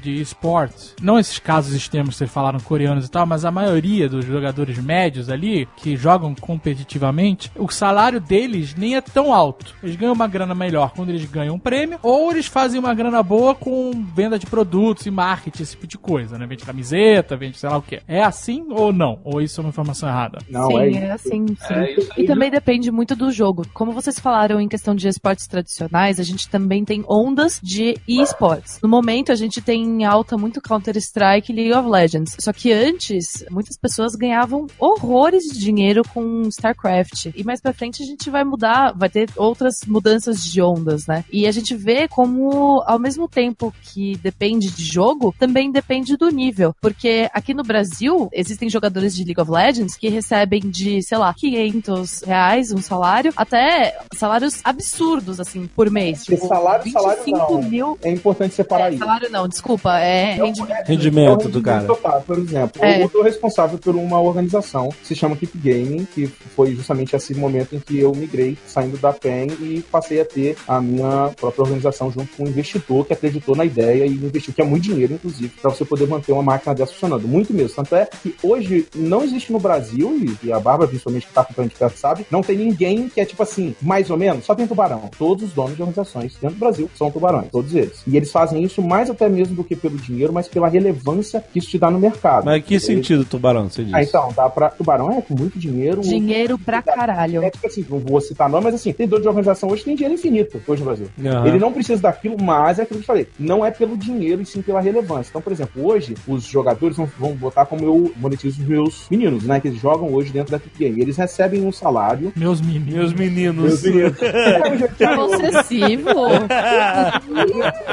Cafetão de, de, de gamer. Não, mas isso virou um meme. Esses meus meninos, inclusive, eu pensei de falar assim, a galera. Agora, depois desse A podcast, galera- pode ter certeza que virou meme mesmo, viu? É. A galera fui lá depois vão até visual. Mas assim, o salário normalmente é bem baixinho, gente. Comparado com o rendimento total. Eu vou dar um exemplo. Uma grande organização vai pagar aí, tipo, pro cara muito pica, de 2 até, vamos botar 6 mil, 8 mil reais fixo por mês. Mas alguns desses jogadores chegam a 20, 30 mil reais por mês de 8 rendimento. mil, 8 mil não é baixinho, caraca. Não, de 2 a 8. Então, mas alguns Dois- deles têm, dois tipo, é ok, 25 é- pau por mês, entendeu? mais até, 30 mais de pau sim, por sim. mês. Então, mas qual é a diferença do salário pro rendimento? Porque o salário é o time que paga. Então imagina, eu vou usar como exemplo a Riot, ok? Rito Gomes. A Rito Gomes. Você paga- ela paga um FII para cada split que eles chamam, né? Então nós temos dois splits durante o ano, e ela paga um valor X lá, tantos mil reais para a organização. A organização usa isso para bancar, mas também para dividir em cada um dos jogadores um valor. Então soma o salário que a organização paga, mais o salário que, e aí isso tá virando, o, o mercado tá tendendo para isso, todas as publishers, donos dos jogos, etc. Elas estão começando a se envolver para fazer isso com as outras franquias também, não é? Não é só no League of Legends, vou usar ele como referência. Aí vem mais o dinheiro de patrocinador pessoal. Então, por exemplo, eu agencio os garotos. Então, eu vou atrás do patrocinador, uma parte fica para a organização e o restante vai para os jogadores. E você ainda tem o própria doação que eles recebem na stream. Você tem o que eles chamam de subscribe, que é uma assinatura de 5 dólares, que os jogadores podem colocar, que alguns deles chegam a ter 200, 300, 400 subscribers por mês. Algumas dessas plataformas pagam por hora assistida. Os jogadores de hoje, esse é um dos maiores volumes de dinheiro. É importante lembrar que teve uma pessoa no cenário que recebeu uma proposta de 200 mil reais para poder trocar de plataforma. Plataforma, o cara fazia numa aqui, ó, num site. ele falou assim, no, "Vem tu- no, transmissão." no YouTube, no Twitch pra mudar pro YouTube, por exemplo. sai da Twitch aqui e vem pro YouTube. 200 mil pra você fazer isso. Então, assim, aí a gente chega em valores astronômicos. Essa soma de. É muito agregado, né? O cara consegue fazer. É a questão do exemplo que eu dei lá do livro, do produto que você vende. E por isso que a organização, no final das contas, ela nem faz tanto dinheiro. É porque Ah, eu ganho. que pá. Pá, calma, calma. Faz dinheiro, mas é proporcionalmente, o que eu quero dizer assim, baseado no dinheiro que passa pela minha mão hoje, a maior parte vai para os jogadores. A organização ganha o dinheiro, mas a maior parte vai para a mão dos jogadores. Ah, Só que o detalhe é que ela me dá um poder para imagina. Se eu tenho hoje 12, 14 streamers dentro da organização, que eles conseguem vender centenas e centenas de peças e computadores completos em valores absurdos de 10 mil, 4 mil reais, quando eu sento de frente com um desses representantes de periféricos como esse, isso dá uma relevância muito grande no mercado para você. Você negociar de N maneiras. Tanto é que a organização nunca é o único, vamos dizer assim, o único investimento do cara. Ele, aquilo é tipo um ponto onde ele atua em mais outras áreas dentro do esporte eletrônico. Você tem o broadcast, enfim, você consegue. O network, na verdade, ele é muito forte dentro do esporte nesse momento, porque ele é muito pequenininho. Ele ainda tá vivendo aquela bolha que eu falei. E aí, qualquer relevância que você consegue ganhar nesse meio resulta em mais dinheiro ainda que você pode ganhar mais pra frente. Meio que tá todo mundo fazendo, na verdade, é uma caminha de gato. Tá todo mundo preparando o terreno para algo que, tipo assim, todo mundo olha pro esporte no Brasil hoje e pensa como um, um rabo do cometa. Eu posso fazer uma, um refrigerante hoje tão gostoso quanto a Coca-Cola, mais barato que a Coca-Cola, mais bonito que a Coca-Cola. Mas se eu, quando eu tentar botar ele no mercado hoje, eu vou ter que gastar um caminhão de dinheiro, porque não interessa se o meu produto é melhor. Ela já, já é dela. Então todo mundo que tá entrando no mercado hoje, ele- o cara olha pro esporte e ele pensa assim: se eu parar mil garotos no meio da rua e perguntar pra eles, algum de vocês joga futsal ou joga. Nossa, que papinho de aliciador do cara. Cuidado, cuidado. Mas é, não, um exemplo, um exemplo. Ô, garotos, venham aqui, por favor. Você já pensou em bater fotos profissionalmente? Eles vão falar que não, mas aí pergunta pra eles: e console e computador? Vocês jogam? Uma pessoa vai é. falar que sim. Então todo mundo tá vendo esse long shot, todo mundo tá vendo, todo mundo quer entrar nesse mercado, mesmo no momento onde pode ser um risco, ou você não, não já você ter que botar um pouco de dinheiro no bolso, é porque é muito mais barato entrar agora. Se quem tá perdendo essa janela nesse momento vai tomar um susto daqui a 10 anos. O cara não vai acreditar no que, que vai ter acontecido com a grade da programação. E eu já posso dizer que vai mudar. Vocês vão ver nos próximos meses as nossas emissoras, as maiores. A gente já tem programas como no Band Esporte, a, a BSOG, não é? Que transmite o próprio Hearthstone e o Call of Duty, no qual eu participo, eu apresento, que é a segunda maior audiência do Band Esportes. A gente só Uhum. perde pro Jungle Fighter. Então, tipo assim, tá mudando, tá mudando. O mercado tá mudando e todo mundo que tá de olho nisso, mais atento, não tá se importando tanto com a rentabilidade, que é o caso, por exemplo, das organizações, mas o cara tá fazendo um long shot. Ele sabe Sim. que dentro de alguns anos isso vai se tornar um mercado, provavelmente um dos mais fortes que a gente vai ter. Eis aqui o inimigo. Dentro dessas coisas das regras e tal, tem uma das coisas mais importantes que mudou o conceito do esportes, até do maior esporte de todo, que é o League of Legends. Essa coisa que a gente discutiu bastante do mercado se profissionalizar, que a Bárbara fez um dos maiores furos que mudou o jogo, né, Bárbara? Olha aí. Nossa, não sei se é um dos maiores furos, né? Cara, Mas. você mudou regras do jogo, assim. Olha aí. Ih, rapaz, vivo, a responsa. Bom, o que aconteceu foi o seguinte: de 2015 para 2016, a gente teve uma mudança muito grande no cenário de League of Legends no Brasil, que foi a proibição da existência de equipes irmãs. O que seriam equipes irmãs? São equipes de uma mesma organização, só que com jogadores diferentes. Então, a gente tinha a organização da INTZ, a Red, e a INTZ normal, Kabum Black, Kabum Orange, enfim, de 2015 para 2016, a Riot chegou e falou assim, galera, a gente vai acabar com essa farra aí, por diversos motivos, até porque, se vocês pensarem, né, você deixa esse tipo de duas equipes competirem numa mesma competição, aí vai que a final fica entre essas duas equipes, tipo, É, tecnicamente, é- o cara que comanda tudo poderia decidir quem que ia ganhar, entendeu? Exato, é verdade. Então a Riot chegou, botou o pau na mesa e falou: galera, ó, vamos parar com essa palhaçada aí, acabou isso daí, acabou essa farra. Vocês vendem os seus times, vocês fazem o que vocês quiserem, mas acabou isso daí. É só um time pra cada organização. Pois bem, aí o que aconteceu? As organizações brasileiras começaram a fechar os pauzinhos pra se livrarem das equipes irmãs delas e alguém, algumas organizações venderam, outras organizações simplesmente demitiram os jogadores, enfim. Só que eu acabei descobrindo que uma das organizações, que no caso foi a NTZ, ela falou que ela tinha achado compradores anônimos pra outra equipe irmã dela, que era a NTZ Red no caso, e eu descobri que não era bem assim. Indo um pouco mais a fundo, as duas organizações ainda estavam em controle da mesma família, basicamente. Era o filho de um dos donos da NTZ e a namorada do outro dono da NTZ também. Caraca, olha só. É. Investigação. ativa, corrupção ativa no bagulho ali. É, Lava Jato, mano.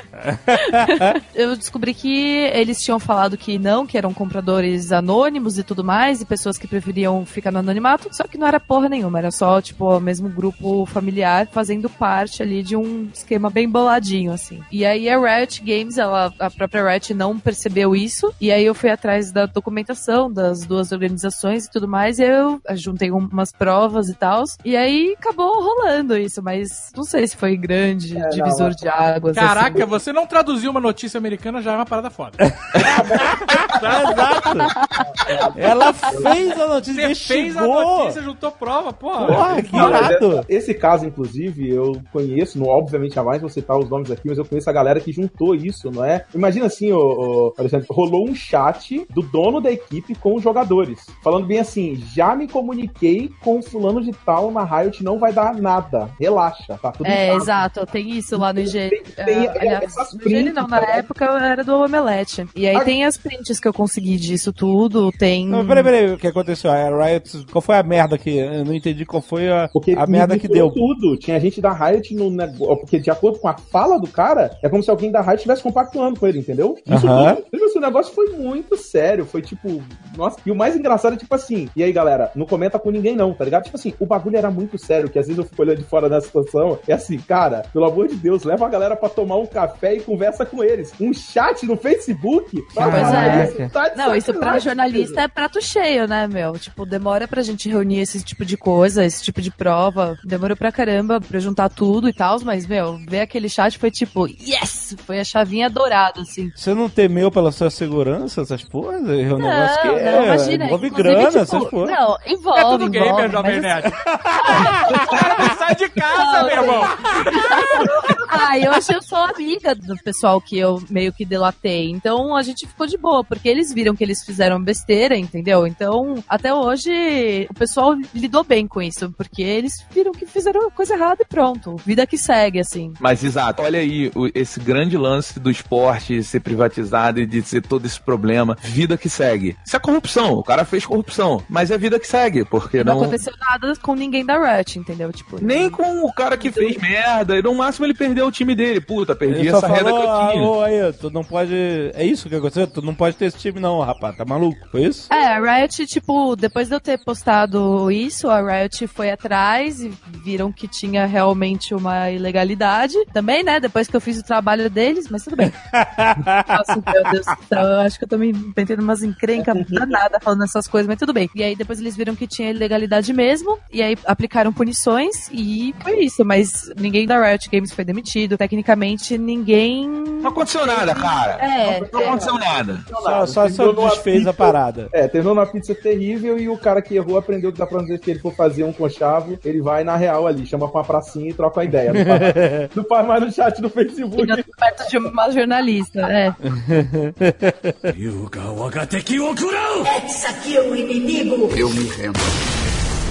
O esporte, ele tá tão parecido com o esporte que ele já teve também um caso de doping. Teve um jogador de CS, o Semfis.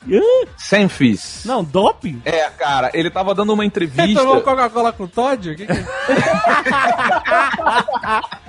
é? Cara, inclusive Coca-Cola demais pode ser considerado doping sim, viu? Pois é.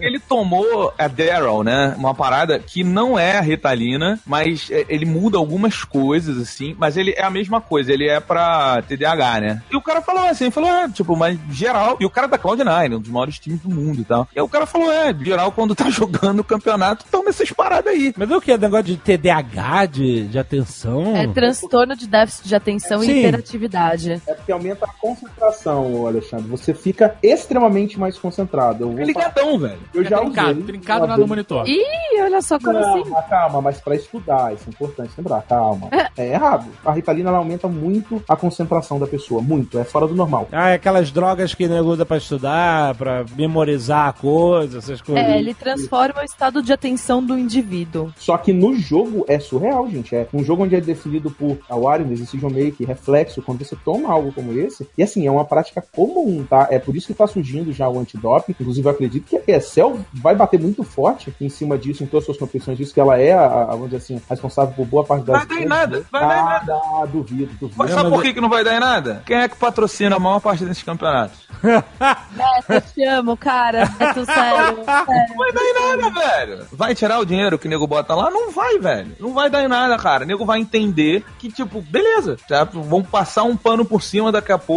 e, e tu vai ver, não vai dar em porra nenhuma. É porque o jogador vive da glória, como eu falei. E pela glória, a galera vai entrar na. Muita gente entrar na onda. O cara quer ganhar. Não tem essa, não tem desenrolo. Então, assim, eu espero de verdade que você esteja errado, porque é, algo que pode se tornar um, um problema gravíssimo. Não, mas peraí. Mas como é que pegaram esse cara? Chegou assim, ô, você, fulano, vai fazer xixi aqui no copinho. É isso? Não, o cara foi tonto mesmo. Ele chegou e falou assim: ah, não, geral usou mesmo. É, o cara deu uma Deu uma entrevista. de Alexandre. X9, tá ligado? Puta, sério? É, o cara deu uma entrevista, o cara tava falando. fumado um antes e falou assim: ah, não, vamos lá, vamos dar essa entrevista aí, cara tava espumando pela boca e falou isso. Cara, Exato. o engraçado foi que o, o repórter até pergunta pra ele. foi- O repórter tinha perguntado. Ele falou: Não, já tomei a Daryl, tá? Pra fazer os negócios. Falou, Pô, mas você não tem medo ou vergonha de falar isso? Ele falou: Não, porque todo mundo faz. E aí foi onde deu uma merda. Explodiu. Só que assim, qual é o problema? Você não tem uma regulação pra doping hoje em dia. Ou pelo menos na época que o cara pediu. Não tinha. Agora já tem, já. Qualquer coisa que você vai regular doping pra atenção, pra essas coisas todas, você vai cair nesse problema que eu tô te falando, cara. Você vai tirar o dinheiro de quem financia a parada. Você foi na Coreia, você sabe que qualquer house que tu entre, espetinho de lula seca e energético, velho. E vende cigarro. Muito cigarro, pelo amor de É Deus. mesmo? Caraca. Nossa, Eles, eles têm um fumódromo dentro da house, dentro, assim, os caras entram. Gente, eu juro, era uma salinha de vidro que o cara entra e fica fumando lá dentro. É muito zoológico, eu já vi isso, cara. É muito bizarro. Mas a parada é essa, é energético, cara. Como é que você vai tirar o energético? Não, mas peraí. Essa parada é uma droga, não é um energético. É foda, porque, velho, vocês entraram no assunto que eu tô fazendo uma pauta, mas tudo bem. Ih, vamos queimar a palma da higiene. Aí sim. Caralho. Ó, é o seguinte, velho. Você tem, assim, basicamente o efeito da Ritalina, do Aderal, que são quase o mesmo tipo de medicamento, em um ser humano, num cérebro considerado meio que normal. Cara, basicamente você tem o mesmo efeito em um cérebro se você tomar seis xícaras de café. E seis xícaras de café é o quê? É tipo uma latinha de energético. E tem, tipo, várias, vários GIFs. O Bulldog, que é um jogador conhecido de Dota, meu, tem um GIF dele. O cara, tipo, é um ogro. Ele pega duas latinhas de Monster, daquelas grandes, abre as duas e entorna as duas. E vai jogar, tá ligado? E é isso. É um patrocínio muito grande de Monster, de TNT, de Red Bull. Tô falando os nomes mesmo, porque é isso aí. Mas todas essas marcas, elas acabam patrocinando fortemente o ramo dos esportes. E, cara, no final, é tudo doping. Aham. É, tem jogador hoje no Brasil que ele nem senta ah, pra jogar. É, é- é assim mesmo, gente, né? Brincadeira. não. O cara cobra da organização assim. Quando ele sentar na máquina pra ele jogar, tem que ter um Red Bull do lado. Se não tiver, ele nem joga. Ou então ele, ele joga, mas assim, vai reclamar um bocado. Ele quer a latinha de Red Bull dele ali antes de jogar. Cara, é só você ver o Diogo na BGS, assim. A gente enche a cara de Red Bull antes, já viu como é que ele fica? Ele fica maluco mesmo. A gente já viu. O olhar, o olhar fica diferente. Ele fica vidrado mesmo. Pisca, mano.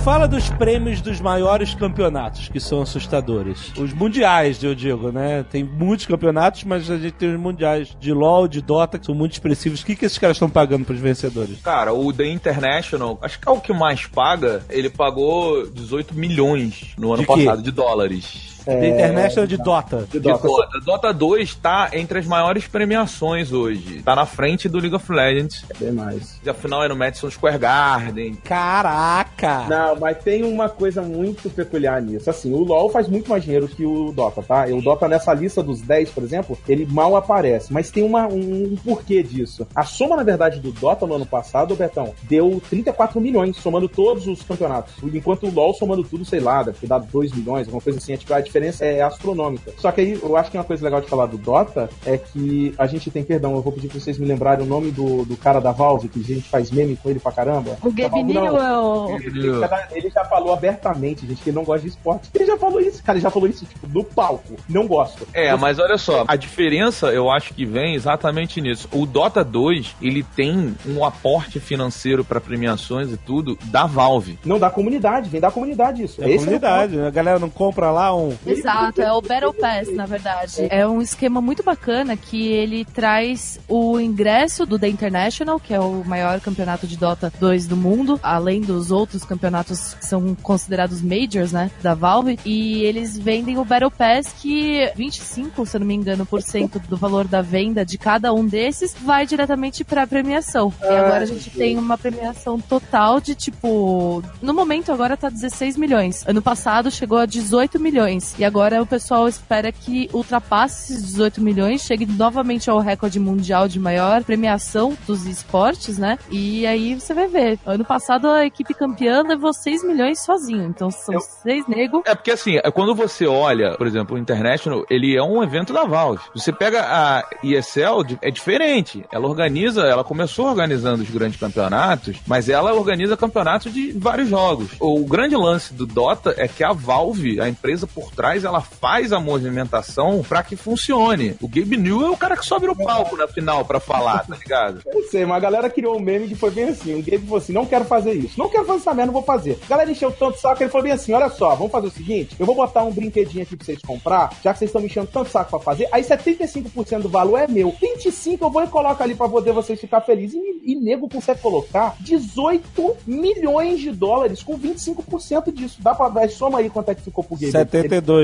no total. Então, assim, é bizarro. A comunidade sustenta essa premiação, cara. É incrível. Não é a empresa. Eu sei que isso parte dela é inexplicável. Eu acho que No Brasil é Não, muito é completamente explicável, na verdade, porque É. o- na verdade o gênero MOBA, ele nasceu da comunidade, né? Olha a doceira aí, olha a doceira Não, mas aí. é, ele nasceu no Dota. Não, mas ele nasceu no Dota.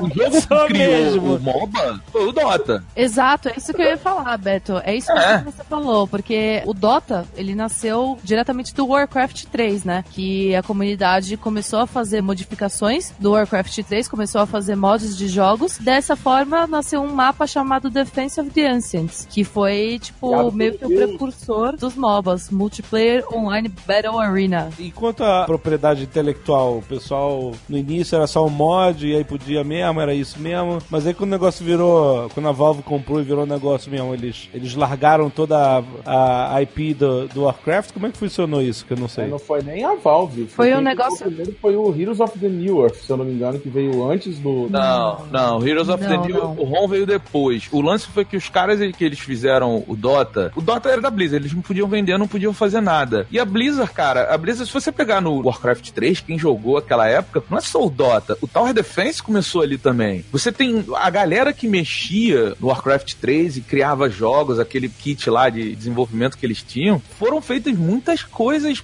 assim, que hoje a gente vê por aí nos videogames e tal. A galera mandou bem, era o Dota All Stars, né? Que foi o que eles lançaram e tal. Sensacional. Pois é, só que depois disso, quando virou o Dota, eles meio que assim, o Ice Frog, que era o desenvolvedor, a Blizzard não dava suporte pro cara. Aí o, a Valve falou: vem pra cá, maluco, vamos, vamos fazer. Exato. Não, mas ele largou a IP, né? Largou a IP do Warcraft, né? Então, mas se eu não me engano, Roberto, você falou que não, mas eu acho que a primeira plataforma MOBA, depois que a galera, tipo assim, tirando o Dota, que não foi o ROM, não, acho que a primeira plataforma que teve. Então, só que Não. no caso não teve disputa de, de da Blizzard e tudo mais. O que aconteceu foi que quando o Ice Frog se consolidou muito em Dota, a Valve chegou e falou: vamos conversar aí, cara. Vamos fazer uns rolê aí muito louco, vamos fazer um chabal e criar um jogo. e aí, A Blizzard cagou. E o lance, o, o Alexandre, que você tá perguntando da IP, o Dota, ele não era da Blizzard. A Blizzard não pega mas os propriedade. personagens, pô. Mas nada deles foram levados pra lá, ué. Não, mas não foi levado. Eles criaram. Assim,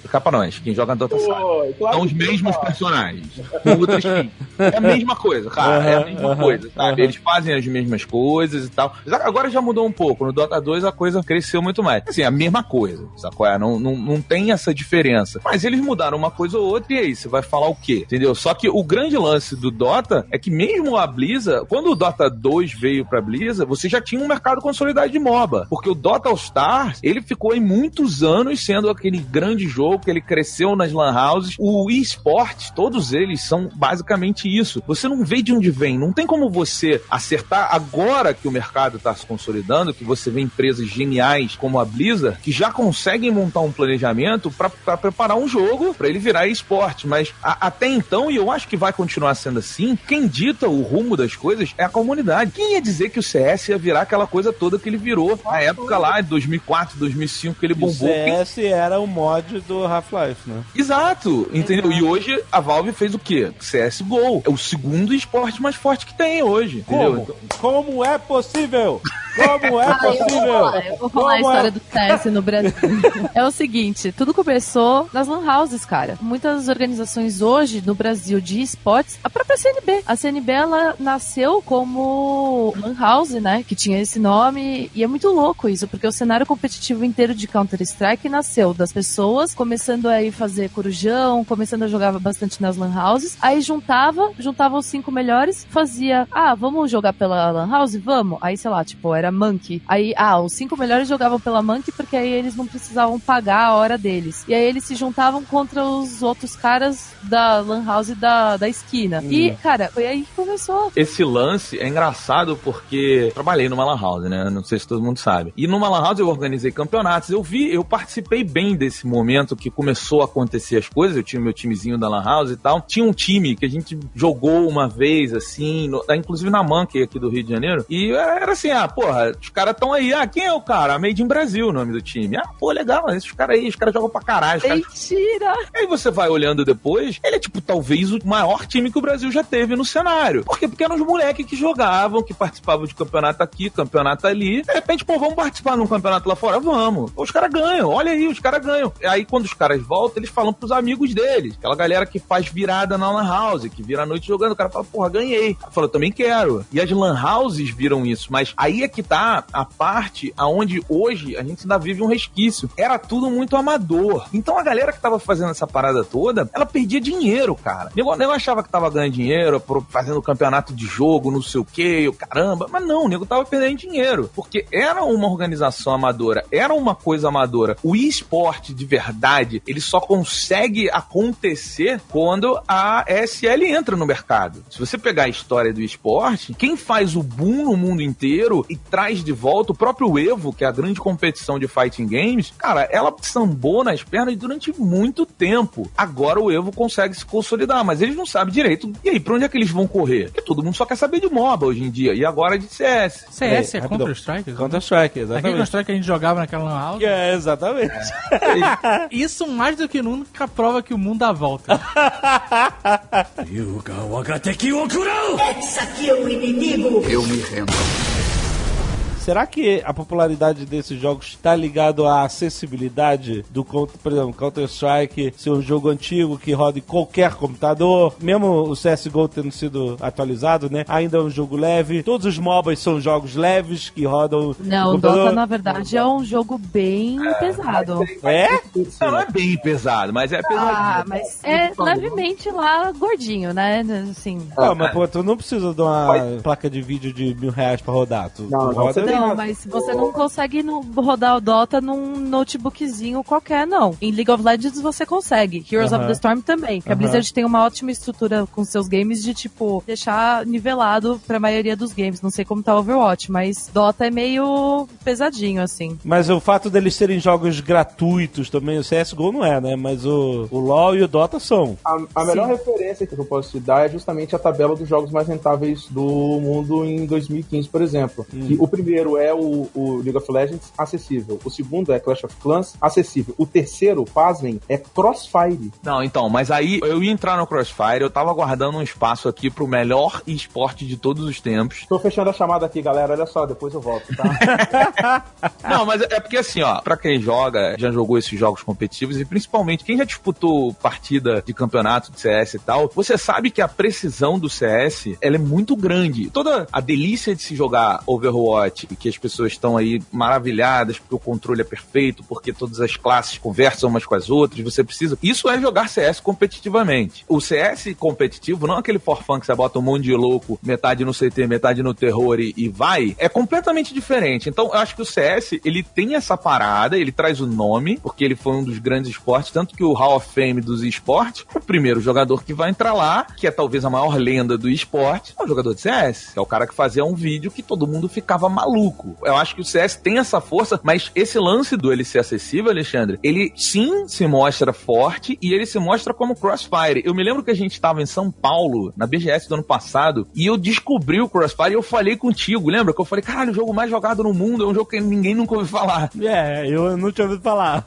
Mas então, ele não é o mais jogado no mundo à toa. É assim, todos esses jogos que estão na lista dos mais rentáveis, curiosamente, eles têm um público muito forte num país aí. Vou deixar vocês chutar. É um país que tem um pouco de gente dentro. Não é muito, não. Ah, com Tem uma galerinha. Tem uma galerinha lá. Tem uma galerinha lá nele. É um- É, é o que? China? Assim, algumas, algumas das empresas já projetam um jogo pra ser acessível, porque na China o cara trabalha 18 horas por dia e troca o salário dele por um saco de batata e dois de arroz. O cara não consegue comprar um PC bom. A maior parte desses jogos são hiper populares na China. Tanto é que até os jogos mais recentes que se tornam populares na China são jogos que de alguma forma eles foram muito bem projetados para que eles no gráfico mínimo, por exemplo, e aí respondendo a sua dúvida, o Overwatch Tá muito bom nisso, tipo, tem lá muito bom, ruim, terrível, mamãe me salva, monocromático. O jogo roda lindo, tá ligado? É que meu computador dá pra ir pra lua com ele. Não queria me gabar, porém. Ô, louco, hein? Na verdade, dá pra ir pra lua com qualquer celular que a gente tem, né? Já parava pra pensar, é verdade. Então a cidade tá ligada diretamente ao sucesso, sim, hoje, o Alexandre. Porque o jogo é muito tosco, cara. É feio. O Demais. Crossfire? É, o CS também, cara. É tipo assim, é muito viagem no tempo. Pro cara que gosta de jogar Battlefield hoje, tu vai olhar essa. Que porra é essa? Como é que o nego tá jogando isso? Aí é que tá, Alexandre, não é pelo gráfico, cara. Esse é o sentimento do esporte. Mas não é só o gráfico, é tudo, cara. É, é a evolução natural do FPS. É você poder mirar com a arma e não atirar só from the hip. Ô, Alexandre, você não é jogador de esporte, cara. O esporte. Ih, tá tirando com a sua cara. Não, é verdade. Não, eu não sou mesmo, porra. O Alexandre, ele gosta de um jogo que seja um jogo imersivo, que seja um jogo preocupado com os pequenos detalhes. Tá tentando consertar o negócio. né? Eu sou jogador de console também, eu entendo essa diferença, sabe? A diferença que você tem de jogar um Battlefield, de você jogar até um Call of Duty, é um jogo muito do esporte competitivo, mas assim, o lance todo, quando você vai jogar, por que, que eu brinco dizendo que o Crossfire é o maior esporte de todos os tempos? Porque você tem que ver o que, que é uma competição de esportes. Cara, ninguém nunca viu algo parecido quanto um campeonato de Crossfire, cara. Cara, nisso eu concordo com você, Por que, que não poderia ser feita a mesma coisa com Call of Duty, com, Battle, Não, com é Battlefield? diferente. é Por quê? diferente. Porque os caras levantam na mesa e falam assim: Irmão. É isso aí, filho da puta! Cara, Tá zoando! Aqui é a favela, meu irmão! Olha só, o Crossfire, ele criou a melhor, uma das melhores situações de campeonato de esporte. Que primeiro foi que um time perdeu, aí o cara levantou e ele fez. Saca o, o hang loose? Saca o hang loose? É. Então, o cara levantou e com as duas mãos ele fez o hang loose. Aí o narrador, eu não sei o que, ele tava pensando, o cara virou. Eles ganharam! Ia lá, fez um double hang loose de pé. Aí não, aí não. Ninguém, ninguém entendeu o que, que Um dos significa. melhores momentos da história do esporte brasileiro, Pois é. senhoras e senhores, narrado Ninguém pelo entende Beto. o que, que significa o double hang loose de pé. Mas hoje, o- no Crossfire, o double hang loose de pé, ele é uma humilhação, assim. Não faça isso que tá Mas o que- porrada. O que, que é o double regulus de pé? Não É só entendi. levantar e tirar uma onda, mas tem um É momento levantar e fazer hang loose com as duas mãos, cara. É só isso, cara. E na final, o entrevistador perguntando pro time que perdeu, virou pro maluco e falou assim: pô, mas aí, o time perdeu, vamos treinar mais pra ganhar a próxima. O maluco pegou meu que treinar o caralho, acabou essa porra desse time, eu vou embora. E vai embora, cara. Crossfire é isso, cara. Ele é fantástico, cara. Você tem que ver, bota no YouTube aí qualquer competição de Crossfire. É espetacular, cara, porque ele é o resumo do sentimento interior do esporte. Você quer ganhar, velho. É o entendeu? puro creme do esporte, cara. Você tá falando de comportamento off-screen. Você tá falando de comportamento na parada. Não, não tá falando do jogo. Você tá falando por que, que, por que, que esses caras gostam de jogar esse jogo tosco. Mas, cara, e esporte é justamente isso. não, não. É a mistura do Brasil com o Egito, sem ser uma música do El Chan, entre um joguinho e um esporte, velho. Mas, por exemplo, a Ubisoft tá agora investindo em esportes também. E aí eles estão lançando jogos que são preparados para esportes. Por exemplo, o último Rainbow Six O Rainbow é Six completamente preparado, desenhado para ser a competição de esportes. As partidas são rápidas, ultra táticas. Minha opinião foi uma ótima transição do que, que era um jogo de campanha, etc e tal, do Rainbow Six para um jogo esporte. Agora, é um jogo pesado, é um jogo de console grande, de última geração, de placa de vídeo foda e tal. Assim como eles vão lançar o For Honor, que é a mesma coisa. Tem toda a pegada de esporte, de MOBA e tal, isso aqui, mas é um jogo pesado, de, de ultra gráficos e tal. Você acha que isso vai pegar ou é alguma outra coisa que faz Ô, pegar? Jovem Nerd, olha só, você tem que pensar que a Ubisoft, ela tem um grande esporte, que é o Just Dance. Tem gente que pode não acreditar, mas ele é um grande jogo de esporte que a Ubisoft tem. Inclusive, nosso brasileiro, Diego, ele é bicampeão mundial de Just Dance. Talvez seja um dos únicos reais em esportes, inclusive. É, faz um puto exercício, né? É. Mas assim, cara, há muito tempo eu tava conversando com o Marduk sobre isso, que a gente tava conversando exatamente sobre esse lance da comunidade fazer e você não vê de onde vem. A gente tava conversando sobre o The Division cara. O The Division, ele tá aí como um candidato, cara. Por quê? Porque a comunidade abraçou o jogo. Por quê? Não sei. Porque o jogo é bom? É. O jogo é legal pra caralho? É. Eu adoro jogar The Division. O que, ele tem de tão grande? O que, ele tem? Não sei. Ele só é muito divertido. E aí você pega e você joga. Eu acho que assim, o problema é esse lance. Você vai começar a ter agora milhões de empresas, como você já tem. Tá saindo um milhão de Aí. Você tem o Paragon agora que saiu. Você tem aquele outro que deu completamente errado, ah, o Battleborn, que ninguém mais sabe o que, que é. Você viu o Evolve saindo e todo mundo falando, porra, Evolve o caralho, morreu também. Você Aham. viu o Titanfall saindo, morreu também. Então, assim, não tenta forçar. Aí é que tá, você tá se perguntando, falando, pô, mas por que o Crossfire? Por que o CS? Porque a comunidade abraçou, cara. Não é porque é acessível e tem mais gente jogando? Então, é porque, tipo assim, o melhor exemplo que a gente pode dar disso daí é o Sony, gente. A Blizzard criou o jogo pra ser totalmente casual. E a comunidade cagou, falou assim, casual? Casual? A primeira semana de Hearthstone já tinha competição. Aí a Blizzard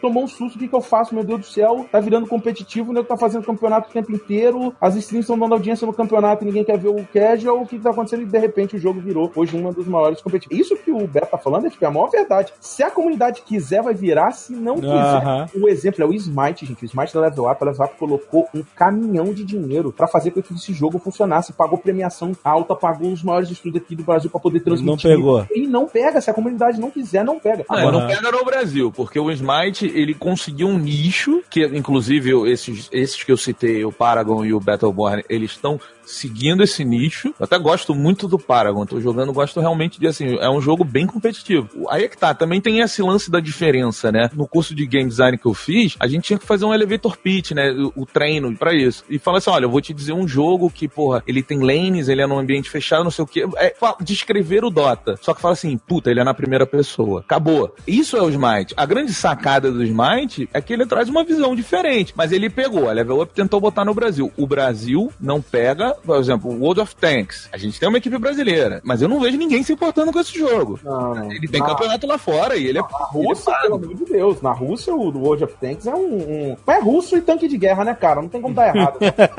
Mas é, é o que eu tô te falando. A gente não pode olhar o cenário brasileiro e achar que ele representa o cenário mundial. A Aham. gente tem essa mania de olhar o nosso meio social e falar todo mundo faz, todo mundo diz, quando na verdade existe um mundo muito maior. O Brasil, ele é no esportes, ele é focado em pequenos nichos. Ele é MOBA, ele é FPS e tem aquela galera que nunca vai deixar de jogar FIFA. A audiência ela é muito complexa de jogar. É tipo assim, eu já falei, dentro da própria ESL, hoje, na hora de avaliar os produtos deles, não é? É uma responsabilidade minha. Dentre elas está a audiência, porquê que tá dando certo, o porquê que não tá dando. Então, assim, você vai falar de audiência hoje. Você tem que pensar como que é uma partida do Joãozinho 123 contra o Pedrinho 457. Muita gente olha pra audiência do Counter-Strike na hora que tá jogando a SK, não é? Que é o antigo time da Luminosity, pegando 40 mil views, 50 mil views numa stream brasileira, e o cara fala assim: nossa, o CS tá com muita audiência. Não, cara, assim, ó. Até quem joga Campo Minado Online vai assistir torcer pelos caras. É o Brasil sendo representado numa dos maiores eventos de esporte do mundo. Então, tipo, eu não jogo CS e vou estar torcendo pelos caras. Aquela audiência, ela não é do jogo em si. Você descobre qual é a audiência daquele jogo quando você bota o cenário amador dentro do Brasil pra jogar entre ele. E você vai ver, por exemplo, a audiência do CS, até com os times que estão dentro do Brasil hoje que são enormes, não chega nem perto disso. O LoL, se você pegar os times amadores, a audiência do jogo em si, ela tá muito ligada a essa questão do hype de você estar torcendo por alguém que tá te representando em outra escala. Se, se não for os tops, a audiência de muitos desses jogos, ela não é tão grande. Curiosamente, um dos jogos que tem uma audiência assim, vanilla maior é o Hearthstone. O Hearthstone é incrível, eu não faço ideia do porquê, mas você pode botar dois random pra jogar, que a galera quer ver, mas eu acho que é porque nego quer ver os outros se fuder, né? Então, de- mas de- deixa eu perguntar um negócio do Hearthstone. Eu adoro Hearthstone, jogo desde o Close Beta. Realmente gosto muito.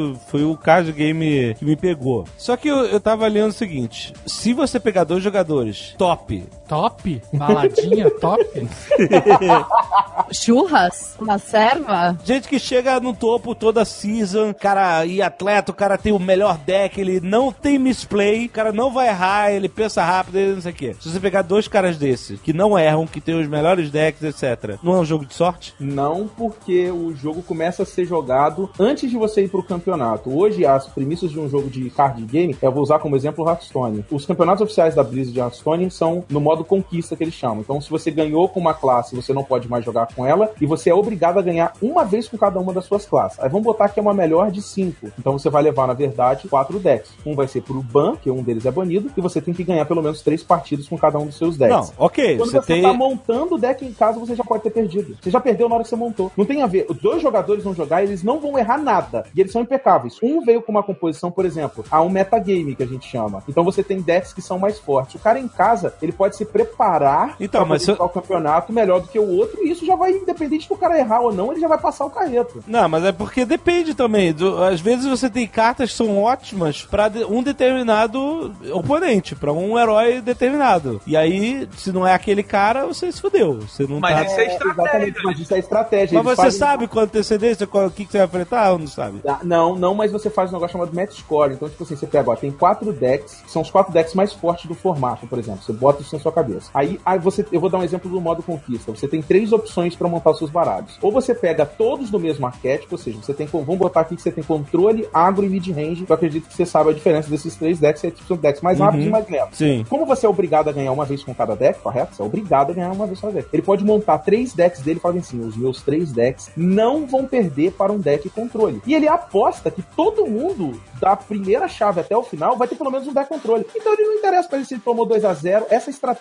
pode garantir com que ele chegue lá. Entendi. Aí você tem outras, por exemplo, eu posso ir pra ganhar de uma classe específica. O Xamã é o mais forte do formato hoje. Então eu vou montar uma composição que eu não perco pra Xamã e tem um rate razoável contra o resto. Aí ele dá sorte de encontrar, por exemplo, 80% de todos as- os confrontos com pelo menos um Xamã na composição. Há muita estratégia muito antes de entrar no campo, entendeu? E Aham. a prova disso é que o top 8, dentro do Brasil, por exemplo, na competição principal, tá sempre, se você pegar os 10 melhores jogadores do Brasil, no top 8 tem sempre 6 deles, revezando. Então, assim, Aham. como que é possível um jogo de sorte sempre os mesmos caras estarem lá? Entendi, entendi, é verdade. Ó, eu tenho um Minion Paladin que chega no máximo a level 12.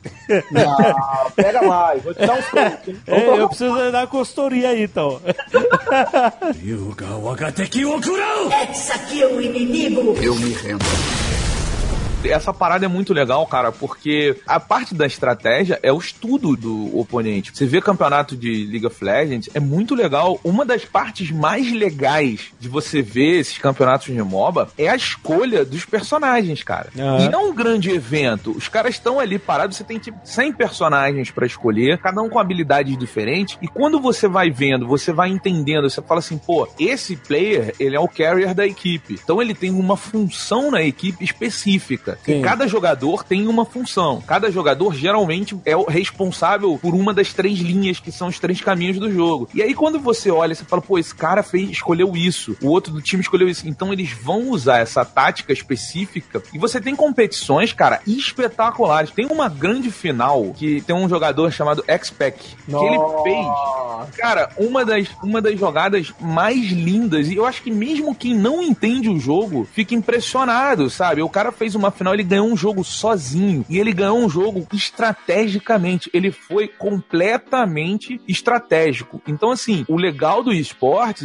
o próprio Hearthstone, a Blizzard o tempo todo, ela tá mudando os valores das cartas, tá fazendo o que o nego chama de nerfar e bufar as cartas. Sim, Que é pra quê? Pra balancear o jogo. Pra, Sim, pra que o jogo fique cada vez mais Nerfar é pra estratégico. baixo, né? É, Isso. né? Pra- pra Isso. baixo. Tá, eles Nerfar nerfaram é duas pra- cartas é. que eram as minhas preferidas, filha da puta.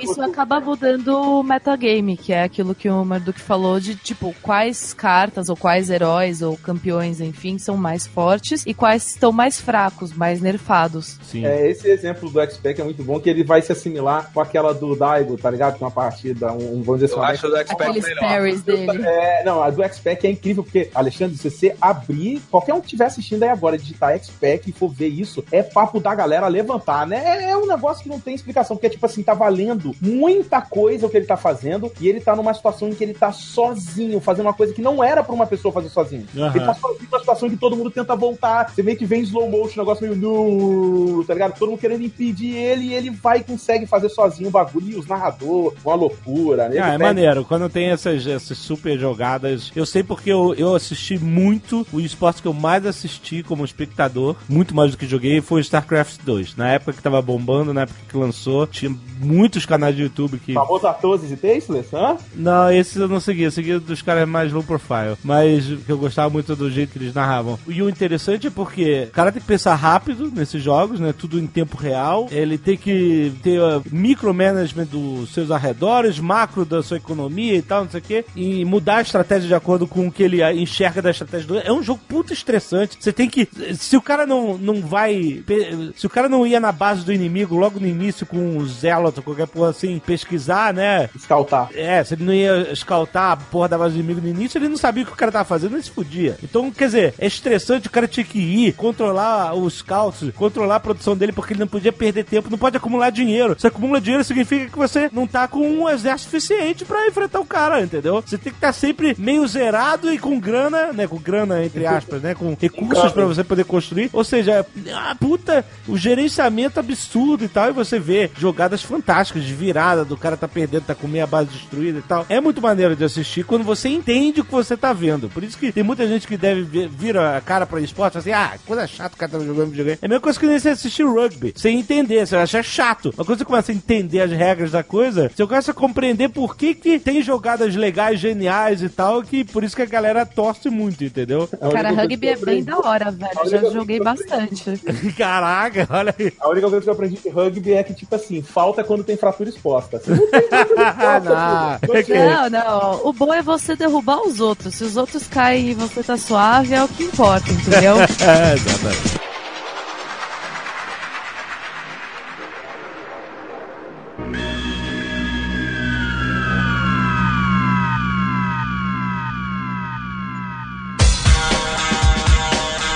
Mundo fala que a Blizzard ela dumb down, emburrece entre aspas os jogos pra ficarem mais acessíveis pra galera mais casual e tal, mas na minha opinião, essa é só a minha opinião, nada mais do que a minha opinião, a Blizzard ela tem o costume de pegar um- uma modalidade de jogo e fazer direito. e melhorar, dar um upgrade naquilo. Agora, eu, por exemplo, eu, eu tentei jogar todos os MOBAs. Achei ok, não é o meu tipo de jogo preferido e tal. Mas de todos eles, o Heroes of the Storm foi o que eu mais gostei. Não sei se é porque eu gosto mais dos personagens da Blizzard, não sei se é porque tem mais de um mapa e eu gosto de variação, ou então algumas modalidades de- um pouquinho diferentes de você poder matar os bichinhos e os bichinhos virarem seus aliados e tal, enfim. Mas não valeu, não, não pegou tanto, né? Infelizmente foi um fracasso pra Blizzard. O, o- Não fracasso, É, não abraçar, assim, como competitivo foi um fracasso. Porque a, a comunidade, como você falou, a comunidade é a que comunidade decide não isso. recebeu. assim, quando o Otis foi sair, a Blizzard já sabia que ela tava concorrendo com Dota, LoL, Smite e uma série de outros. Ela só queria abraçar uma pequena fatia de uma comunidade que ela não podia deixar de um Uhum. público ela não podia simplesmente ignorar. Ela já chora lágrimas de sangue e eu não sei nem se isso foi ruim, porque se ela pega o Dota, pelo amor de Deus, se ela tivesse transformado, se, ela- se o MOBA fosse dela, Uhum. tudo era dela. Não tinha Uhum. sobrado espaço pra nada, sacou? Tipo, não ia ter Riot, não ia ter nada, teria dominado o mundo. Mas é, eu acho que ela acerta mesmo, acho que não é que ela emburrece. A minha esposa tentou jogar CS e ela toma tiro, ela morre sem nem saber de onde é. Ela entrou no Overwatch a primeira vez, eu falei com ela, você vai ser o melhor botão esquerdo da vida. Pega a mancha aí e fica curando todo mundo. Voa nessa porra e botão direito vai embora. E ela tá feliz da vida, correndo, gritando, uh, tô É incrível essa capacidade da Blizzard de pegar o cara novato que normalmente não conseguiria jogar FPS nenhum e conseguiu fazer o cara ficar viciado naquilo. A, a fórmula da Blizzard é justamente o seguinte: ela tem jogos fáceis de aprender e difíceis de dominar. É basicamente meio que esse o lema da Blizzard. Você pode chegar, pegar Overwatch, dar os pipocos nos malucos, entendeu? Dar uma de traficante lá do Rio. Porém, se você quiser ficar bom no negócio, você vai apanhar. Vai apanhar pra caralho, meu. E Hearthstone também, Heroes of the Storm também. Vocês estavam falando sobre a questão de Heroes of the Storm. É um jogo que, competitivamente falando, ele tá encontrando seu sua derrota, assim, porque um dos maiores times de Heroes of the Storm tá saindo do cenário competitivo, que é a Cloud9. Ah, saindo do Heroes, né? Da- trocando de. Isso, isso. Mas também tá trocando pro Overwatch, né? Aposta. Porque é o que todo mundo tá fazendo agora. É isso, Alexandre. Já, já deve estar treinando, com certeza. Mas o lance é esse, cara. O, o- a Blizzard, ela tem a franquia. Eu me lembro que quando, quando a gente foi lá no, na BlizzCon, no lançamento do Heroes of the Storm, era todo mundo maravilhado, cara. Por quê? Ah, porque é MOBA? Não, porque tem o Troll. Porque depois eles botaram Lost Vikings. Porque você pode jogar com o Diablo, sabe? Então, tipo, mas parecia uma parada muito legal. Ah, todos os personagens clássicos da Blizzard. E aí o, o, o Overwatch veio com IP nova, personagens completamente novos e tal. E conquistou muito mais rápido Mas do não, que. foi, não, mas não foi do zero, né? A gente tá há quanto tempo aí vendo filmezinho curta dos personagens do Overwatch, vendo Blizzard lançar o jogo em beta, vendo a Blizzard lançar o jogo de graça durante uma semana. A Blizzard fez um trabalho muito bom de conquista das pessoas. Cara, você já tinha. Na BlizzCon que eles anunciaram o Overwatch, foi a que a gente tava lá. A BlizzCon é um mega carnaval, né? Ele não fica só dentro do pavilhão, na rua, aí é show do Metallica. É um, é um bagulho gigantesco. Mas eles. A Blizzard contratou um monte de cosplay pra ficar lá com vestido dos cosplays do Overwatch. Então foi aquele lance. Pô, todo mundo achando que era Warcraft 4, eu tinha certeza que era Warcraft 4, meu coração pediu. Mas aí, puta, Overwatch, foda, caralho, é jogo novo da Blizzard. Ninguém se importa se é bom ou ruim, mas é jogo novo da Blizzard. A Blizzard basicamente não erra. Mas eles, cara, quantos anos a gente ouve falar de Overwatch? Muito tempo. É, mas eu acho que vai vir quando você. Alexandre, olha pro Heroes of the Storm, olha pra aquele Arthas, olha pra essa engine nova, essa engine nova, e me diz se você não sente o Warcraft 4 saindo dela. Eu tô vendo, eu tô vendo pulando na minha tela assim, ó. Tomara. Não, tá pronto ali, tá, tá- já tá remasterizado tudo, já tá novo, gráfico maneiro. É só fazer os bonequinhos lá, vai, começa a fazer Orc, Night Elf de novo aí, vai, uma basezinha que eu já vou ficar feliz já.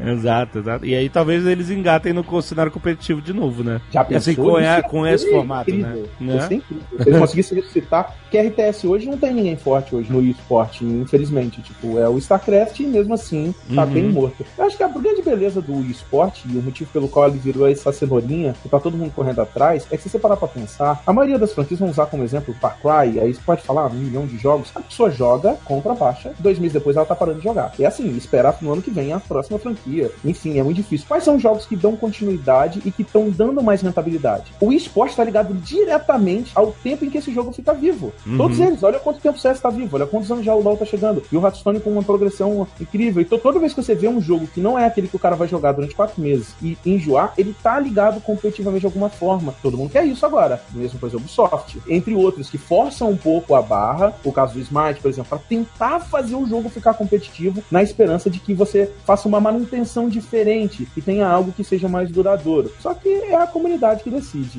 infelizmente. É, eu acho que assim, isso aí é óbvio, é a comunidade. Você vê o próprio CS, o CS que é competitivo hoje, não é o CS 1.3, 1.5, que a gente via lá é, o Riton jogar. Ele é o CS Global Offensive, então assim, tem uma renovada. Eu acredito que a Valve vai vir com o Team Fortress daqui a pouco pra competir com o Overwatch. Na verdade, a Valve acabou de lançar o modo competitivo dela pra Team Fortress. Tarda, mas não falha. Nove aninhos demorou, mas tá bom. Mas é, é, eles são incapazes de lançar um jogo 3.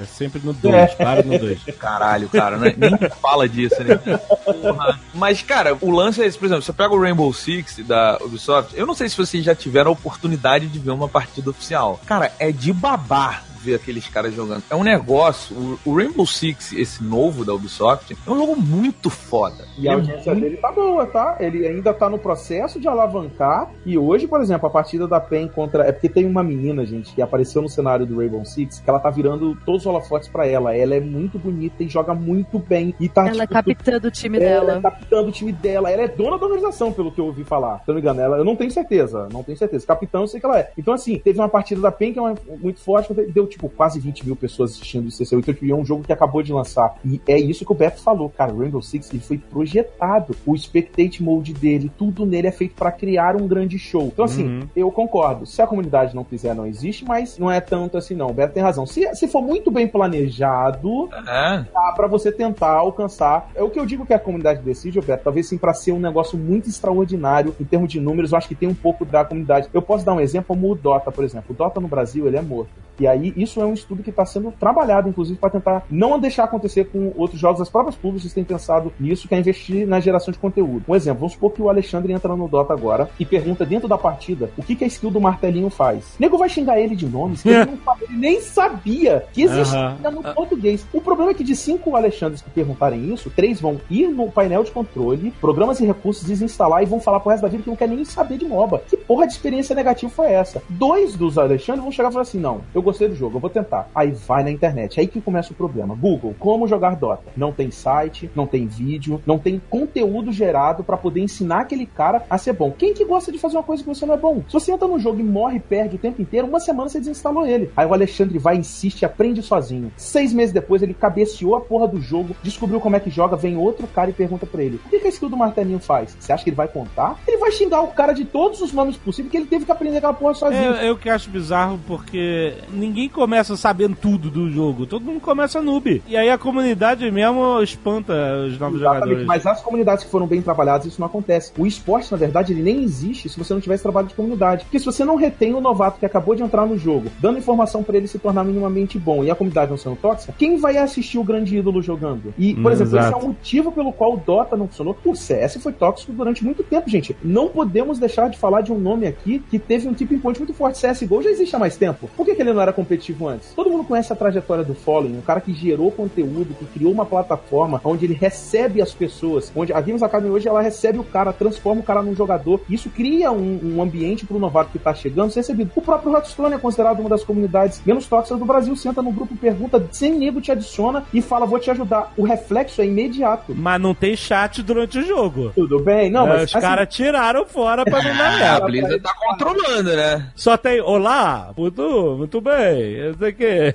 O LoL, gente, ele já está com queda de CCU. No Brasil ainda não, porque o Brasil, como o próprio falou, nem sempre o que está no Brasil é o que reflete lá fora, mas lá fora já está caindo. E hoje um dos grandes problemas é que você entra no LoL e você tem uma experiência muito negativa, com hate, com um cara que te xinga, com um cara que tá puto com você, porque você, então, tipo assim, e você não tem esse acesso tão fácil à informação em alguns lugares. Então, tipo, a comunidade ainda assim, ela tá ligada diretamente ao sucesso do jogo competitivo nesse ponto. O jogador novato vai chegar, vai entrar, ele tem que ter informação, vídeo, site, tutorial. Depois disso, aí que ele criou, tipo assim, um interesse mínimo de ter mais horas jogadas semanais, ele vai começar a procurar informação. Aí ele vai, ah, esse cara aqui joga bem, é um streamer. Ah, mas o, o Rito Gomes, ele tem maior preocupação com isso. não- não Tem, tem, mas então, ele só vive porque ele tem uma preocupação muito grande com isso em todos os outros aspectos. Mas a toxicidade sozinha do LoL já tá conseguindo ser um problema Ah, grave. mas olha só, mas olha só, tem duas coisas aí. No LoL, cara, existe uma coisa que é assim, se você vir, se você acompanhar o trabalho da Riot, a Riot como uma empresa com um planejamento, com tudo, é sensacional, sabe? Tem algumas palestras aí pelo YouTube, você procura os caras falando do modelo de negócio deles, de como eles cuidam da comunidade, tudo é muito espetacular, assim. A Riot já ganhou prêmio de melhor empresa para se trabalhar do mundo, e isso eu acho que é outra coisa. Eu não conheço ninguém, cara, que trabalha na Riot que não é feliz pra caralho. Eu não conheço ninguém. Também o, o salário deles até eu seria feliz pra é caralho. trabalhar. Mas não é o salário, cara, não é o salário. É, você que acha. Alô, chefinho, aumenta o meu aí, hein? Ai, Cara, é muito foda. Tem pessoas lá. A gente conheceu o Leão, que é o, eu não sei se vocês conheceram ele quando vocês conheço foram o lá. agora. Leão, conheço o Leão. Pois é, ele ama, ele ama. As pessoas amam trabalhar na Riot. E eu acho que isso reflete muito no produto final e no cliente. Ah, tu tem hora de jogo durante o dia, tu, É verdade. tu tem férias infinitas, aí também dá pra amar.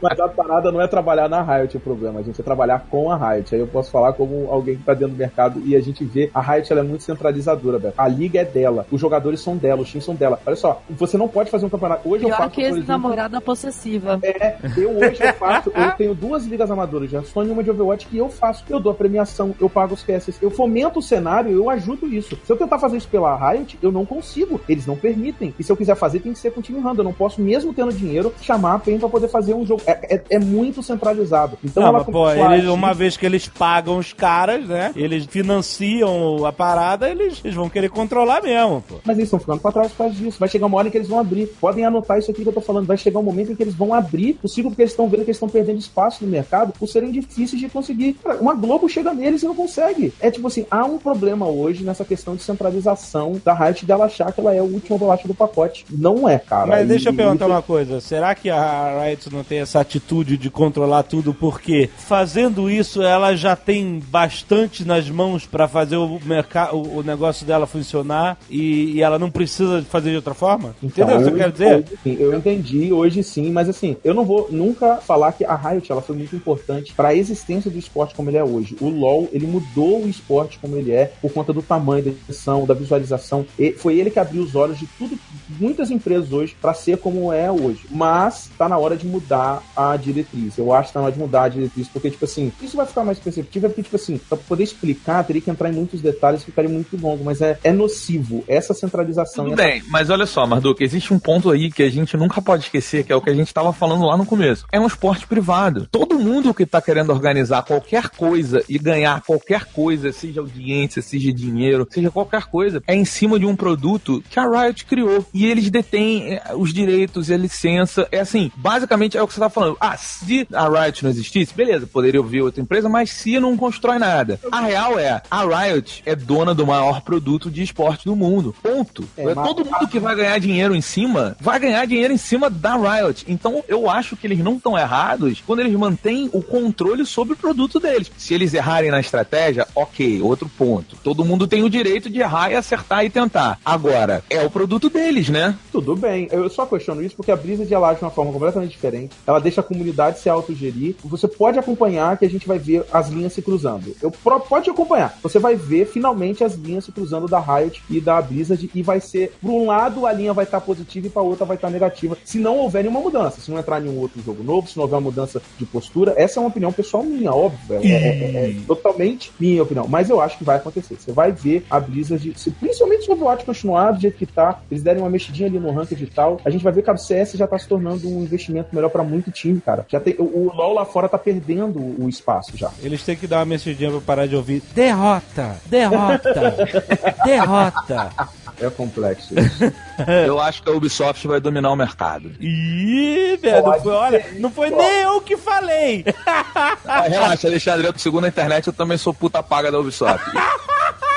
E eu acho que a Ubisoft vai dominar o mercado. E acho mesmo. Eu aqui, ó, não tenho preço de ninguém, macho aí, um abraço pra você. Vamos fazer Eu um também não, vai tomar no cu você. A Ubisoft é atualmente a marca mais amada de jogos, se eu não me engano, pelos brasileiros, não é? Até onde eu sei, é estatisticamente- Eles falaram que. Continua falando, deixa falar, Alexandre. Deixa falar. Eu não falei nada, hein? Deixa falar, continua, Maduto, continua. Mas se eu não me engano, é, estatisticamente é. Eu tava, inclusive, no escritório deles recentemente e eu acho que a proposta deles de esporte, ô, Roberto, você não tá com tiro ruim, não, sabia? Aí, falou que não tem rabo preso.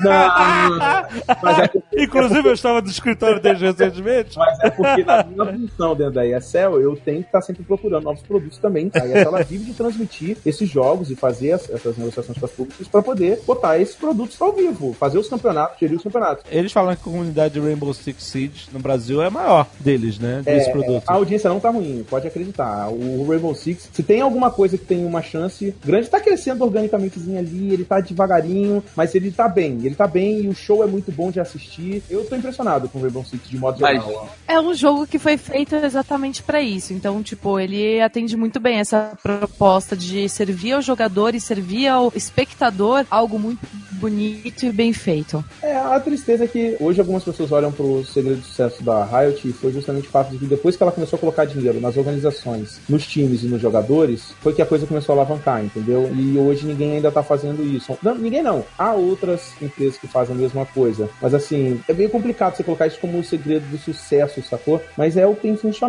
Pagar literalmente. A Riot vem aqui e fala assim, ó, toma aqui, ó, tantos mil e coloca os jogadores pra poder jogar, pra poder fazer. E não é toda empresa que tá tendo cacife hoje no mercado pra poder Eu acho, particularmente, que se você chegar e fizer isso no MRG e no Jovem Nerd, você vai ter mais sucesso. Tamo aí, aceitando dinheiro. Tamo aí aceitando. Eu sou uma puta paga. né? Tô contigo, tô contigo. Isso for da Ubisoft, hein? Aí, ó, então, Rapazes estão aceitando dinheiro também, viu? Fala aí, Azagal, por um bom salário você acha que você joga um LOLzinho? Um LOLzinho? Vai. Pagando bem que mal tem. Exato! Caraca, tirou as palavras da minha boca. Ih, rapaz, aqui ó, fiadíssima.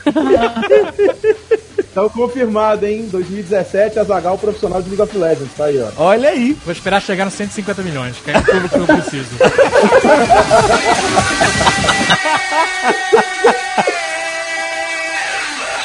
Este Nerdcast foi editado por Radiofobia, podcast e multimídia.